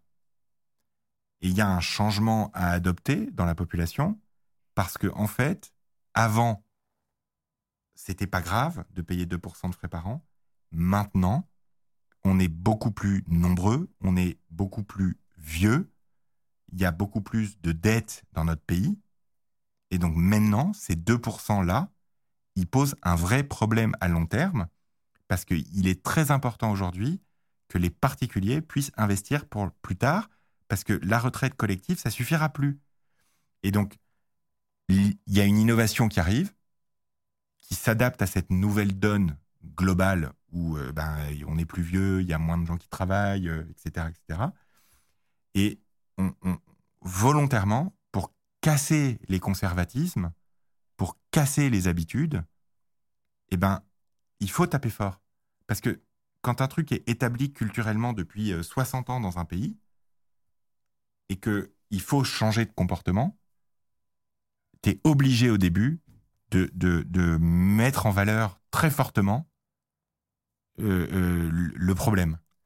Je pense qu'il y a, peut-être des gens aussi qui ont un sentiment que, euh, que tout était merveilleux et que, et que en gros, cette solution-là, vis-à-vis par rapport aux autres qui sont peut-être plus stables, etc., cette solution-là, c'était garantissait que sur, sur du, du long terme, tu investissais un petit peu d'argent tous les mois, etc., et ben, tu étais t'es garanti de faire 10% euh, annuellement et de devenir extrêmement riche. Mais c'est en fait, dans tout ce que tu es en train de nous expliquer, il n'y a rien de ça. La, question, c'est les frais. C'est ça ton cheval de bataille. C'est pas de vendre. Il y, a, il, y a, deux enjeux. Il y a l'enjeu des frais et il y a l'enjeu de la méthode d'investissement. Parce que les frais, ils grignotent. Et on pense que c'est pas beaucoup de 2%. Mais c'est 2% par an. Et donc sur 20 ans, ce qui est la durée d'une épargne en général, ça fait 100%. C'est pour ça que c'est un problème les frais. Et ensuite, tu as l'enjeu de la méthode, parce que s'il y a plein de vendeurs de bots de trading euh, sur Internet, c'est parce que les gens ont quand même un espoir de pouvoir gagner plus d'argent, et donc ils vont avoir tendance naturellement à spéculer, à essayer d'acheter de, pas cher, de vendre plus cher, etc. Et le problème quand tu fais ça, c'est que tu n'y arrives pas. T'as beau essayer, il y, en a qui y arrivent, mais c'est des gens qui sont vraiment passionnés, si tu veux, qui consacrent euh, plusieurs heures par jour. Enfin, c'est vraiment, il faut. Et même pas sûr d'y arriver en y passant 10, ans, euh, voilà. Et donc, nous, ce qu'on dit chez Trade Republic, c'est pour le grand public, il y a ce que les économistes et les mathématiciens ont dit, ce que dit Warren Buffett, ce que dit John Bogle, ce que dit Markowitz, prix Nobel d'économie. ils disent la bourse, à long terme, dans son ensemble, a tendance à monter puisqu'il y a de la croissance économique. Et donc pour toucher, pour obtenir la performance moyenne de la bourse, qui n'est pas de 10%, qui est 5,2% depuis 120 ans, la seule solution technique, c'est d'acheter un petit peu tous les mois. Mais comme tu disais, euh, c'est une observation sur le passé. Ça ne garantit pas nécessairement que euh, ça, c'est les, avec les économies qui peuvent ralentir, avec des, problèmes, des problématiques, etc. Ça ne garantit pas que ça va se produire exactement tout pareil. Mais, les entreprises vont pas s'arrêter de travailler non plus. En fait, la seule question que tu dois te poser avant de, d'envisager de faire ça, de mettre une petite somme tous les mois pendant longtemps sur un grand panier d'actions très très large pour prendre le moins de risques possible, c'est est-ce que je pense que dans le monde, il va y avoir de la croissance économique dans les 20 ans qui viennent? Et ça Si tu penses que oui, c'est ça. eh ben, sur les 120 dernières années, avec deux guerres mondiales, avec la chute de l'Union soviétique, avec la bulle Internet, avec la crise des subprimes de 2008, avec la crise des dettes euh, des États européens en 2012, avec la crise du Covid, avec tous ces événements-là, la moyenne, c'est 5,2%. Donc, est-ce que demain, il se passera exactement la même chose? Non. On évolue, ce que je disais tout à l'heure. Est-ce que moi, je pense que dans les 20 ans qui viennent, dans les 30 ans qui viennent dans le monde, il va y avoir de la croissance économique? Oui. Est-ce que je pense que dans les 20-30 ans qui viennent, il y aura une ou deux ou trois années où il y aura une grosse crise économique et où la bourse perdra 20, 20 ou 30% dans l'année, oui. Mais si tu achètes tous les mois, tu bénéficies de la performance moyenne à long terme. On dit rien d'autre chez Trade Republic que ce que dit Warren Buffett. Pour 95% des gens, la meilleure solution d'épargne, c'est d'acheter un indice boursier tous les mois. Et si j'ai deux minutes, je, Oui. je vous explique pourquoi c'est tellement important les indices boursiers. C'est important et surtout, je pense qu'il faut préciser aussi que t'es pas en train de dire que c'est tous les ans, euh, ça, ça va être le cas. C'est plus complexe. C'est-à-dire qu'il y a, il y a, euh, dans le, je voyais des commentaires aussi de gens qui disaient, oui, mais en fait, euh, il faut, il faut, il faut pas s'imaginer que tous les ans, ça va, tu vas, tu vas forcément être en positif pendant Tout le Covid, fait. etc. Tout à Mais fait. ça, c'est important d'en parler, je pense. c'est 5,2% sur 120 ans en moyenne. Mais c'est très très important ça. Parce que la bourse et, l'activité humaine de manière générale, elle change, elle varie, elle est volatile. Et donc, il y a des années où le CAC 40, il va faire rien du tout. Il y a des années où il va faire plus 20%. Il y a des années où il va faire moins 30. Il y a des années où il va faire plus 5. Et, et donc, il y a plein de gens qui s'amusent à regarder les statistiques historiques dans tous les sens, euh, sur, euh, par année, mais aussi par mois, mais aussi par semaine, etc. Donc, bien sûr, l'enjeu, c'est pour ça qu'on dit qu'il ne faut pas mettre des grosses sommes d'un coup. Parce que tu sais pas si c'est le bon moment. Le meilleur exemple, c'est ce qui s'est passé depuis un an. Depuis un an, les économistes, euh, les analystes boursiers, euh, et moi, hein, depuis l'été dernier, on se dit, la situation économique a l'air d'aller plutôt pas terrible. Euh, Il y a euh, les banques centrales qui ont augmenté les taux d'intérêt, du coup, pour les entreprises, de- de- d'emprunter de, l'argent, ça coûte de plus en plus cher, c'est difficile. Moi, je me suis dit, a priori, euh, là, dans les mois qui viennent, on va avoir plutôt une mauvaise période boursière. Et depuis le mois d'août, l'Eurostox, donc l'indice européen, le CAC 40 pan-européen, il a gagné 27%. Et donc, tous ceux qui se sont dit, ça va bientôt se péter la gueule, Je me casse. j'attends, j'attends pour acheter après, quand ça se sera bien Ouais. pété la gueule, eh ben, ils sont passés à côté d'une hausse de 27%. Et moi, je peux vous dire que j'ai pas désactivé mes... mon truc Trade Republic. et donc, c'est bon. Exactement. Et donc, ceux écouté. qui ont bénéficié de cette hausse-là, c'est ceux qui ont continué à faire tous les mois un petit peu des petits, des, des- des petits montants pour ne pas prendre trop de risques. Et donc, il y a un autre phénomène qui est essentiel. C'est que des maths, hein, ce que je raconte. C'est pas, c'est c'est- tout est vérifiable. Je veux dire, c'est des maths. C'est pas, c'est pas un discours commercial. C'est des maths. Quand tu as un truc qui bouge tout le temps comme ça, eh ben, sur 20 ans, si tu rates, et c'est des chiffres que je, je pourrais vous envoyer, enfin, il n'y a pas de problème. Si tu rates sur 20 ans les 10 meilleures journées, ta performance au bout de 20 ans, elle est 40% plus basse. Pour 10 jours. C'est pour ça que c'est tellement important dans une perspective de long terme, et c'est pas magique, c'est pas une, ce qu'on appelle une martingale, il y a même un podcast qui s'appelle comme ça. C'est pas une martingale, c'est pas magique, mais pour ceux qui pensent qu'il y aura de la croissance économique dans les 30 prochaines années ou les 20 prochaines années, s'ils veulent faire ça, il faut qu'ils le fassent tous les mois absolument. Parce que s'ils ratent le bon moment. Et c'est des chiffres, voilà, j'ai euh, l'image dans mon téléphone. Euh, si tu rates un jour, ça te coûte tant sur 20 ans. Si tu rates le- le- les 10 meilleurs jours, ça te coûte tant. Et si tu rates les hyper 30 intéressant. meilleurs jours, je crois que tu fais une perte de moitié, quoi. Ouais, Mais tout ça, c'est des maths. Et c'est des maths qu'on devrait simplifier et apprendre aux gens Mais c'est clair. en troisième et en seconde. Et bah, tu sais quoi? Dans le chat, actuellement, il y a un grand débat sur euh, le- le- le- l'impact des, des pourcents annuels sur 50 ans. Et il y a pas mal, il y a pas mal de gens qui n'arrivent pas à comprendre comment ça, ça peut donner à la fin 100%. 100%. Alors, j'ai- C'est facile. Je vais vous donner un exemple très concret. 5000 euros, quelqu'un qui met 5000 euros dans un, dans un produit, un fonds d'épargne avec plein d'actions dedans sélectionnées par un être humain. En général, l'être humain en question, il travaille dans la même banque que le banquier qui t'a vendu le, le produit, parce que comme ça, ça reste dans la même maison, si tu veux. Bon. Le, le, le, tu mets 5000 euros et tu as 2% de frais par an. Eh ben, je au bout calcul de en- 25 en ans, Tu peux pas faire le calcul Ah oui. parce que euh, euh, il y, a, y a de la hausse en fait. Parce Oui. que les actions, elles, sont, elles ont monté sur Mais si 25 tu, ans. tu sais quoi, je vais prendre une feuille Excel. J'ai envie de le faire. et donc le, le, au bout de 25 ans, tu auras payé 5500 euros de frais. Parce que c'est 2% de 5000 euros la première année. Avec un peu de chance, l'année d'après, tu as 5500 euros parce que malgré tout, ça a progressé. Donc là, tu payes 2% de 5500. La troisième année, tu es peut-être à 6000. Donc là, tu repayes 2%, mais de 6000 cette fois.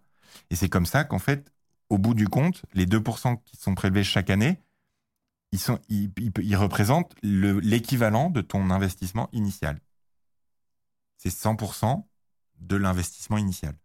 Tu mets 5000 euros, au bout de 25 ans, tu as payé 5557 euros de frais de mémoire. Ouais, puis pour les, pour les 10 jours, tu as les mêmes genres de mécaniques où c'est des intérêts composés. Donc si tu loupes un coche, bah, du coup, tu vas avoir un peu moins l'année suivante. Donc, c'est un côté exponentiel où des petites erreurs s'accumulent. C'est le deuxième facteur, c'est que les frais que tu as payés, les 5500 euros de frais qui sont donc sortis de ton investissement, parce que tu les as payés en frais à quelqu'un, ça a fait que l'année d'après, tu n'avais pas autant que tu aurais pu de réinvesti.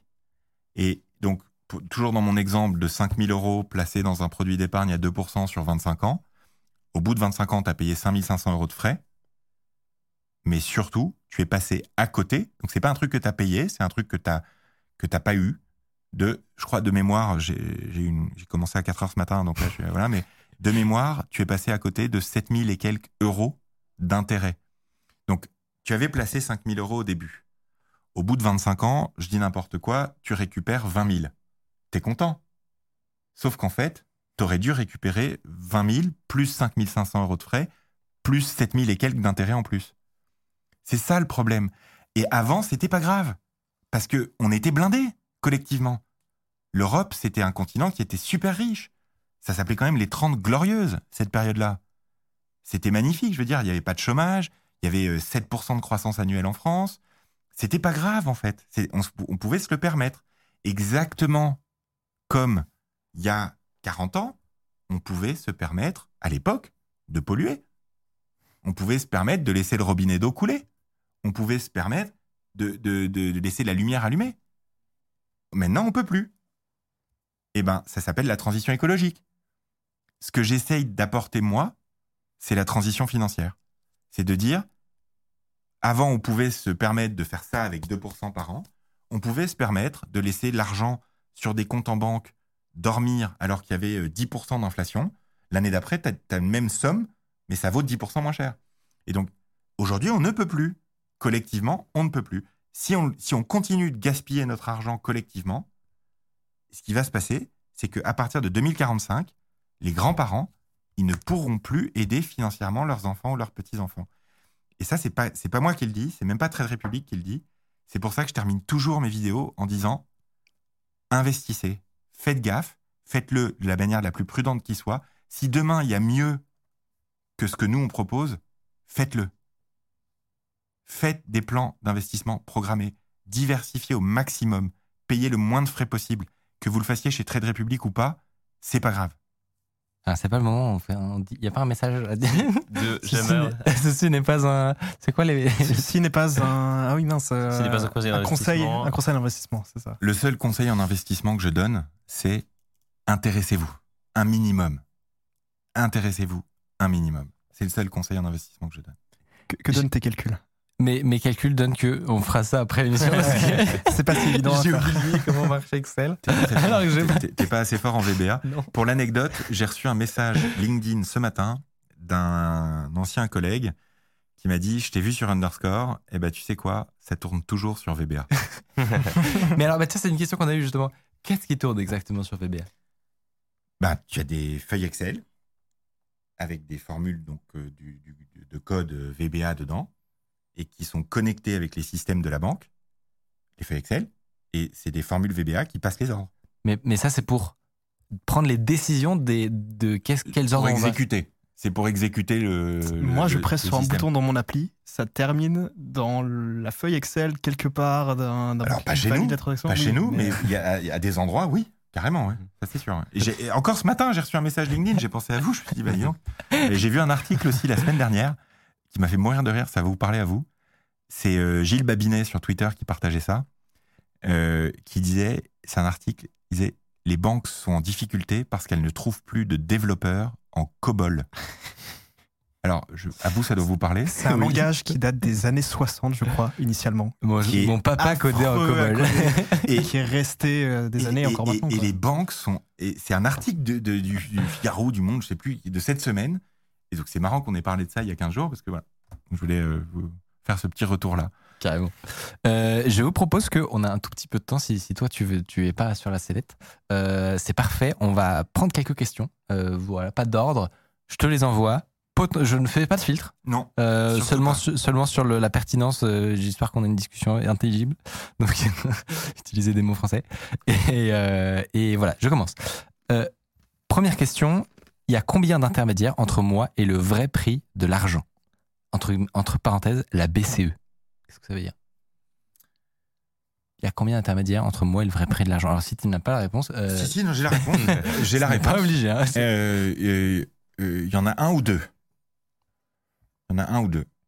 Et peut-être que dans, dans 50 ans, quand tout tournera sur la blockchain, il n'y en aura plus. Eh ben, c'est la question suivante. Ouais. Pourquoi Trade Republic propose des cryptos? Parce que c'est pas si fréquent, je crois, euh, des, des, endroits où on, peut à la fois avoir son, son ETF, enfin ses ETF et de la crypto. Euh, bah pourquoi? Euh, Tout simplement parce qu'il y a une demande en fait énorme et que c'est un écosystème qui clairement, d'une manière ou d'une autre, qu'on comprend pas encore très bien aujourd'hui, représente l'avenir. Et euh, donc c'était important pour. Si tu veux, c'est un exemple que je, je prends depuis quelques temps. Euh, ce qui est vachement utile à la transition écologique, c'est les moteurs hybrides. Les moteurs hybrides. Parce que on n'est pas encore tout à fait capable de fonctionner uniquement avec des bagnoles électriques. Tous les gens ne sont pas encore capables, psychologiquement aussi, de se dire euh, mes trajets en bagnole maintenant, c'est l'ordinateur de la bagnole qui va me trouver à quel endroit je vais m'arrêter 10 minutes pour recharger, etc. Et en même temps, on peut plus se permettre de polluer, quoi. Et donc, on a des moteurs hybrides. Et c'est vachement utile à la transition. Parce que c'est une période de transition. Et Eh ben- ça va avec la question d'après qui, qui est de Koei qui demande c'est des cryptos ou des cryptos papier C'est en ça que Trade Republic, pour moi, c'est ce que j'appelle un objet bancaire hybride.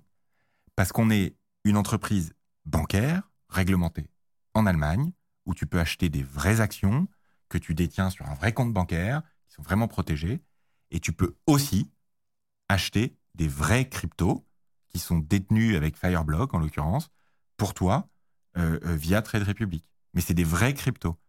Autant vous dire que pour une même entreprise, réussir à avoir les deux jambes, c'est pas évident. costaud, quoi. Est-ce que tu penses qu'un jour on pourra se virer les cryptos qu'on a achetés sur Trade, euh, par exemple sur son, sur sa- son wallet sûr. perso? Bien sûr. Et, et la seule raison pour laquelle c'est pas possible aujourd'hui, c'est parce que on, est, on, on- on- on pense qu'on n'est pas encore capable, et que personne ne l'est, de, euh, de gérer parfaitement bien les transferts de crypto d'un point de vue de lutte contre le blanchiment d'argent et de lutte contre le financement du terrorisme. Et c'est une des responsabilités principales des banques, des établissements financiers européens, que de lutter contre le blanchiment d'argent et le financement du terrorisme. Et euh, pour tout vous dire, on a créé des équipes de tech pures, des, des gens très costauds. Moi, c'est un truc, c'est vraiment un truc de geek bancaire. Ça va pas parler à grand monde, mais moi, ça me, ça me touche vraiment parce que investir la tech pure, très fort, avec des équipes de, dizaines de gens qui vont vraiment bosser là-dessus, pour essayer de trouver le meilleur moyen tech de laisser les gens libres d'avoir une, expérience d'utilisation vachement agréable et, et un truc qui soit simple et facile et accessible à tous et qui en même temps parce que c'est prioritaire quoi et qui nous permettent quand même de faire correctement la lutte anti-blanchiment et la lutte contre le financement du terrorisme. Franchement, Donc, tous les, on y toutes, les, toutes les questions de détection automatisée de fraude, etc., c'est passionnant. Si, si- si ça vous intéresse, en tout cas, c'est c'est vraiment un domaine passionnant. Et, et c'est un domaine qui est utile aux gens. parce que ça permet de, de prévenir les fraudes, de prévenir aussi bah, les arnaques parfois. Ça permet, voilà. Euh, pourquoi pas de PEA sur Trade Republic? Alors, la, la bonne question, c'est pourquoi pas encore de PEA Donc, euh, c'est euh, c'est très compliqué à vous expliquer. Euh, on y était presque. Et c'est lié à la technologie, mais pas la nôtre. Et donc, il se trouve que là, en ce moment, on est en train de développer chez Trade Republic des produits et des services très innovants qui seront utiles à tous les Européens à court terme. Et il se trouve aussi qu'on a des démarches administratives extrêmement complexes à finaliser pour pouvoir proposer le PEA. Trade Republic a pour ambition de démocratiser l'épargne dans toute l'Europe. Et en France, on ne peut pas le faire sans le PEA. Et donc, on y travaille et il est sûr qu'on le fera. Il est sûr qu'on le fera, puisqu'on est en train de le faire. Mais c'est long. Je- je- J'enchaîne, hein, j'espère que t'as as de l'énergie, parce que Ah, ça bombarde. Franchement, Jusqu'à demain. Il y a beaucoup, beaucoup de questions. Euh, J'aimerais transférer mes actions de mon compte Trading 212 à Trade Republic. Est-ce que c'est possible? Pour l'interrogation. C'est possible. Euh, et comme tous les transferts de titres, pour tous les intermédiaires, toutes les banques, tous les machins, c'est pénible. Donc c'est tout à fait possible.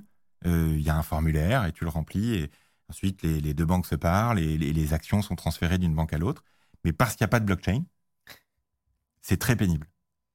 Donc euh, en fonction des cas, euh, parfois avec certains intermédiaires en face, ça se passe bien. Et puis parfois, bah il y en a qui sont pas bons joueurs. Et euh, et t'as des banques quand tu veux les quitter, elles sont pas si simples. Et donc parce que la banque qui accueille les titres, qui arrive, et là, et viens, viens, bien sûr. évidemment. Et donc elle appelle l'autre banque et elle lui dit vas-y donne-moi les détails là pour que je puisse vérifier mon machin sur mon fichier Excel.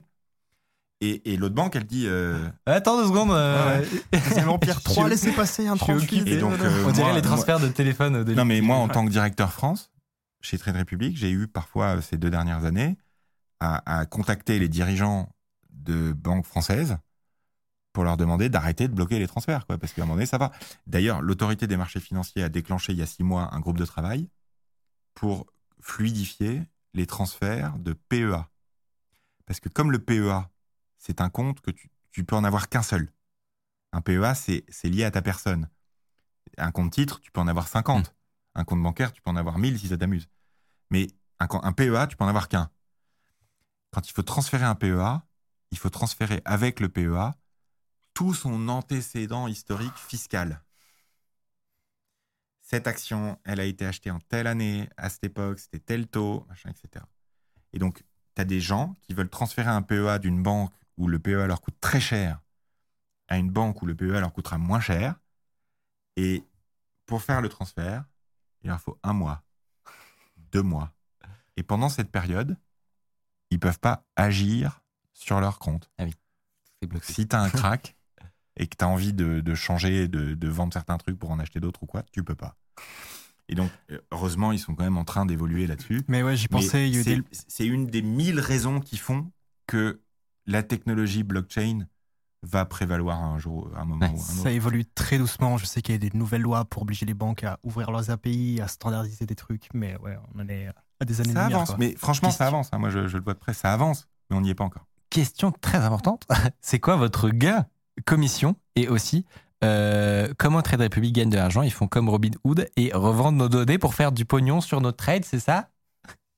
Pardon, j'ai pas, Merci de la On est- question. j'ai, pas dit cette question de manière très neutre. Euh, désolé. Elle est, Vraiment, elle euh, est, euh, elle est hyper importante. Elle est hyper importante parce que euh, quand tu construis une entreprise d'épargne qui a des millions de clients, la raison principale de ton succès, c'est la confiance gens. Et avant, la confiance, elle venait de l'expertise. Tu avais le banquier qui était expert, qui avait des belles cravates, des belles machins, les bonnes études, etc. Et du coup, tu lui faisais confiance. Et dans le nouveau monde que vous êtes en train de créer, la confiance vient de la transparence. Et donc, quand tu es client Trade Republic, pour chaque transaction que tu effectues, sur ton appli, pas caché euh, tout en bas, hein, sur ta timeline, euh, tu as un document pour chaque transaction où tu peux lire avec des mots, pas un truc, euh, des mots et des phrases. Tu peux lire exactement combien tu as payé de frais et tu peux lire aussi exactement au centime près combien nous, on a gagné. D'accord? Donc, c'est, on peut pas faire plus transparent que ça. Donc, on n'a rien à cacher Et alors, c'est combien? On a trois sources de revenus. D'accord? Quand quelqu'un effectue une transaction boursière via Trade Republic, ça coûte 1 euro. Point barre. Le client, il va payer 1 euro. C'est tout. Rien d'autre, jamais. C'est simple. Quel que soit le montant de ton ordre, quel que soit l'actif, quoi que ce soit, 1 euro. Nous, on a des millions de clients, donc évidemment, ça constitue une source de revenus très importante pour nous. Ensuite, on distribue des ETF, qui sont des produits où il y a 0,2, 0,3% de frais annuels dedans. Donc c'est 10 fois moins que les fonds gérés activement par des êtres humains. Et les fabricants de ces produits-là, nous, on en propose 22 différents. On en propose donc 22 fabricants. Ça fait en tout 2300 ETF différents. On les a tous. Comme ça, on n'est pas accusé d'en mettre un en avant plus que l'autre. Il y a tous les ETF que tu veux. Et on n'en met jamais un en avant plus que l'autre. Et sur ces 0,2% qu'il y a, le fabricant, il nous en donne une partie. Parce que on est les premiers en Europe à réussir à démocratiser ces produits qui ont très peu de frais dedans. Comme ils ont très peu de frais dedans, il n'y a personne qui les a vendus. Parce que tu vends pas un truc qui te rapporte trois fois rien. Sauf quand tu penses que des millions de gens vont s'y mettre. Parce que tu sais que c'est bien. Et donc, nous, on reçoit une partie de ça. Et ensuite, nous, on travaille avec une bourse, qui est la bourse de Hambourg. Et la bourse de Hambourg, Trade Republic envoie tous les ordres de ses clients vers la bourse de Hambourg. Et ça fait de la bourse de Hambourg une grande bourse en Allemagne. Et donc, la bourse de Hambourg, pour ces volumes qu'on leur apporte, elle nous rémunère une petite commission aussi. Et tu peux la voir exactement dans ton trade. Pour les, ceux qui sont les plus avancés dans l'audience, l'inquiétude par rapport à ça, c'est que tu te dis, si j'achète mes actions sur la bourse de Hambourg, peut-être que je vais les acheter que pour un euro de frais, mais elles vont pas avoir le même prix que sur la bourse de Paris, par exemple, si c'est une action française, ou la bourse de New York, si c'est une action américaine. Donc, il y a un truc qui est fabuleux, c'est qu'en Europe, il n'existe pas de comparaison en temps réel du prix des actions Quoi? sur les 430 bourses qui existent en Europe. Ça y est. Ça paraît, ça paraît très, C'est dingue. très évident pourtant, mais. C'est dingue. C'est complètement dingue. Heureusement, ça va arriver l'année prochaine. On s'est beaucoup battu pour que ça arrive. C'est dingue. Donc, aux États-Unis, il y a des centaines de bourses différentes sur lesquelles tu peux acheter les mêmes actions. Et tu peux comparer en temps réel, ça s'appelle le National Best Bid Offer. Tu peux comparer en temps réel, savoir, exactement comme pour tes billets d'avion ou tes chambres d'hôtel, savoir à quel endroit les actions sont les moins chères ou les plus chères. En général, elles sont exactement au même prix à un centime près partout. Et en Europe, il y a 430 bourses, il n'y a pas d'outil de comparaison. Et donc, on ne peut pas nous montrer aux gens sur chaque transaction que le prix auquel Qu'est-ce que ça aurait donné Voilà. ailleurs, etc. Donc, ce qu'on a fait, c'est qu'on a signé un contrat avec la bourse de Hambourg où on leur dit si vous exécutez nos clients moins bien ou à un prix différent du prix de l'action, vous remboursez la différence pour Ah ouais. créer de la confiance. Ah non, mais c'est Ensuite, on a plusieurs centaines de milliers de clients en France. On a exécuté des dizaines de millions de transactions déjà en France et il n'y a pas eu une seule plainte à l'AMF. Du bois. Et donc, euh, je sais, moi, euh, mais c'est mes 15 ans d'expérience aussi, qu'on a euh, un bon, un bon aura- système. quoi. il y aura pas de un- un bon- remboursage. Un bon, setup. quoi. Il n'y a pas de remboursement. Euh, Il y a quelqu'un dans le chat qui dit J'ai fait du COBOL sur mainframe et du SAS, je préfère le VBA.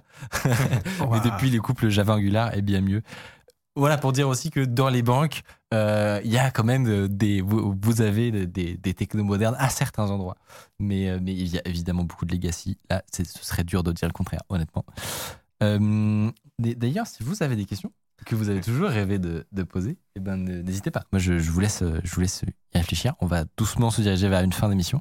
Mais, euh, mais en tout cas, je pense que, enfin, je, je- ça, tu déclenches plein de discussions passionnantes euh, dans le chat. On dira ça au calme ensuite. Donc, j'arrive pas à tout, à tout relever.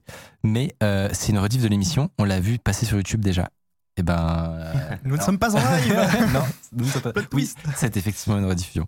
Bien vu. Euh, je prends éventuellement une ou deux questions. Peut-être pendant que je prends une question. Ouais.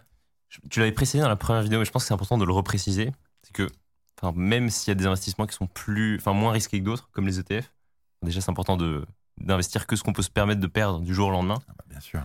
Et, euh, et surtout, même si les ETF, ça diversifie déjà son placement, ça reste. Bon, déjà, il y en a qui pensent que les ETF, c'est une bulle spéculative, et donc ça, on ne sait pas trop.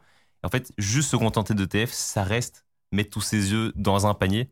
En fait, même là, il faut diversifier avec des ETF, mais aussi des actions, des obligations, des, euh, Ta des maison, commodités, ouais, maison. de l'immobilier, de l'or, des, des, des cryptos. Des cryptos, si il tu veux, bien il sûr. faut mélanger, il faut avoir un panier et- faire. En fait, même s'il y a des ETF, genre effectivement le, un ETF qui suit euh, toutes les actions dans le monde, un, un- un ETF monde, aller all-in là-dessus, bah en fait, ça reste dangereux.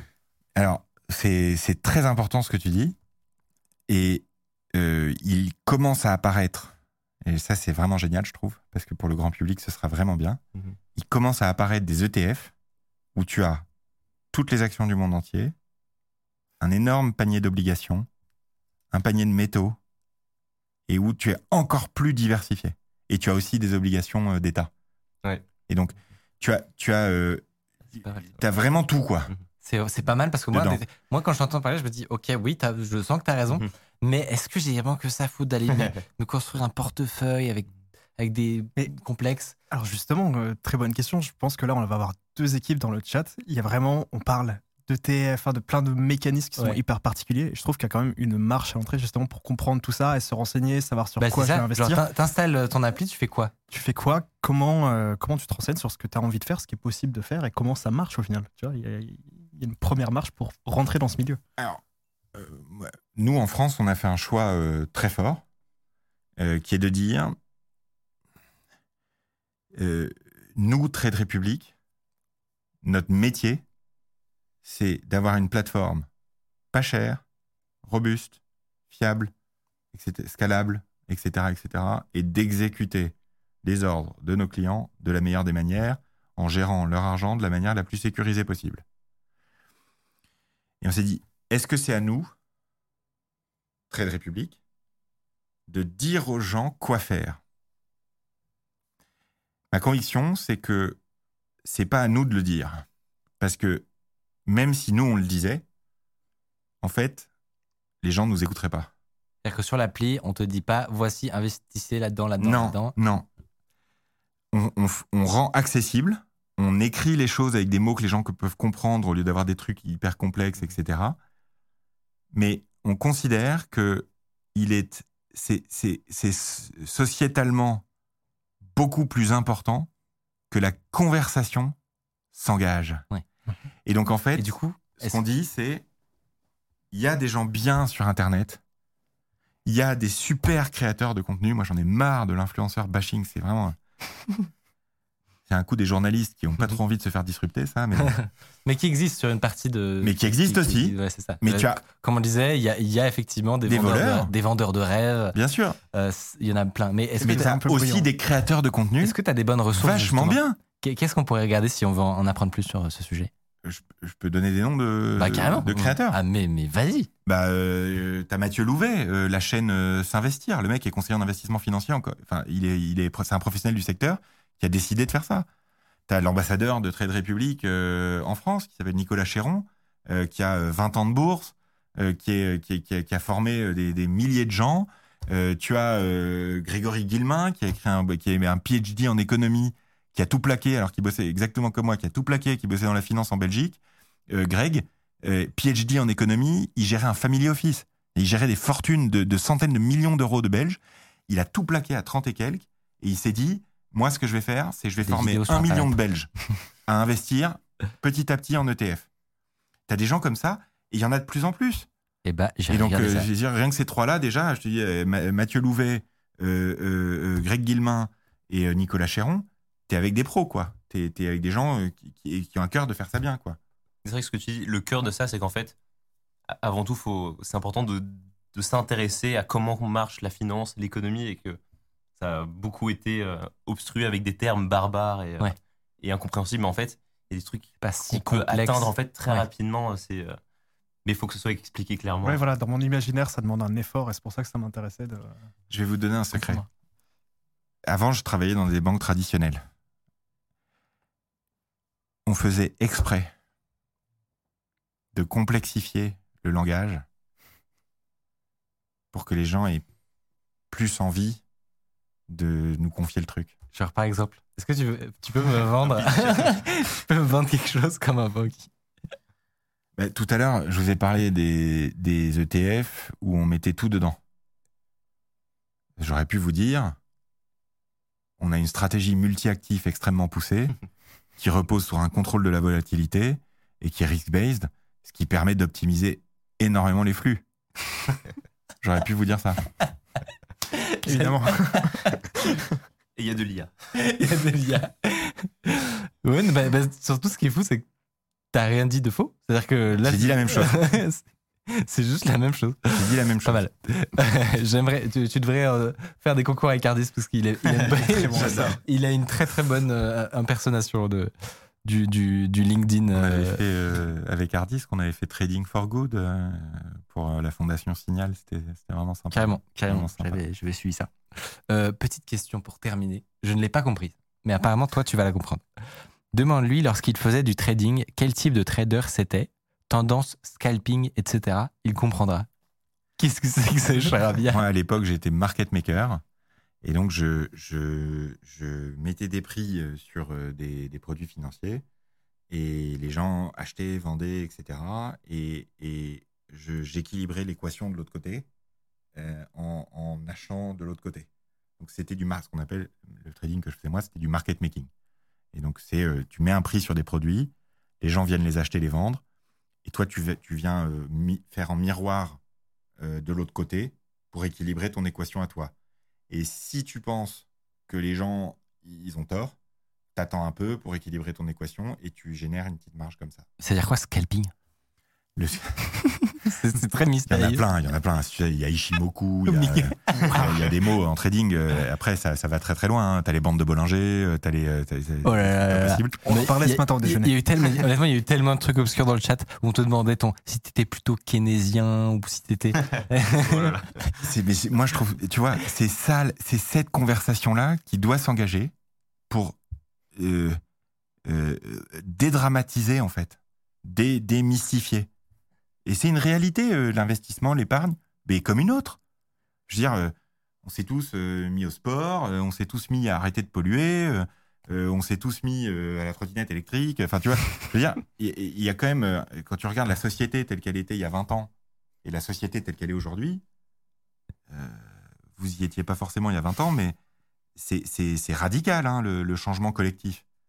Ben, cette conversation-là, il faut qu'elle, enfin, je pense qu'il faut qu'elle s'engage parce qu'on n'a plus les moyens, collectivement, de gaspiller notre argent, tout simplement. Eh bien, ce sera le mot de la fin de cette longue, longue émission. Je n'ai pas pu prendre l'ensemble de vos questions parce que votre, ce chat défile trop vite. Mais merci, merci d'avoir posé toutes vos questions. Euh, J'ai trouvé que c'était méga. Honnêtement, je suis très content de Très que revenu. Carrément, Ouais. c'était méga intéressant. Et il fallait, il fallait que tu reviennes parce que moi, je, je- alors honnêtement, comme, comme on le disait, hein, il y a plein de gens qui ont euh, euh, déjà tout compris au premier passage. Mais le fait de pouvoir revenir tranquillement, moins de choses, mais plus en détail, je pense que c'était vachement utile. Et, euh, et je sais que, je sais que, en tout cas, à, la gueule du chat, en tout cas, c'était vachement plus euh, euh, intéressant pour certains, voilà, qui connaissent pas forcément le, le, le, milieu. Et, eh bien, je vous remercier Arthur et Rémi pour vos chroniques d'aujourd'hui. C'était hyper cool.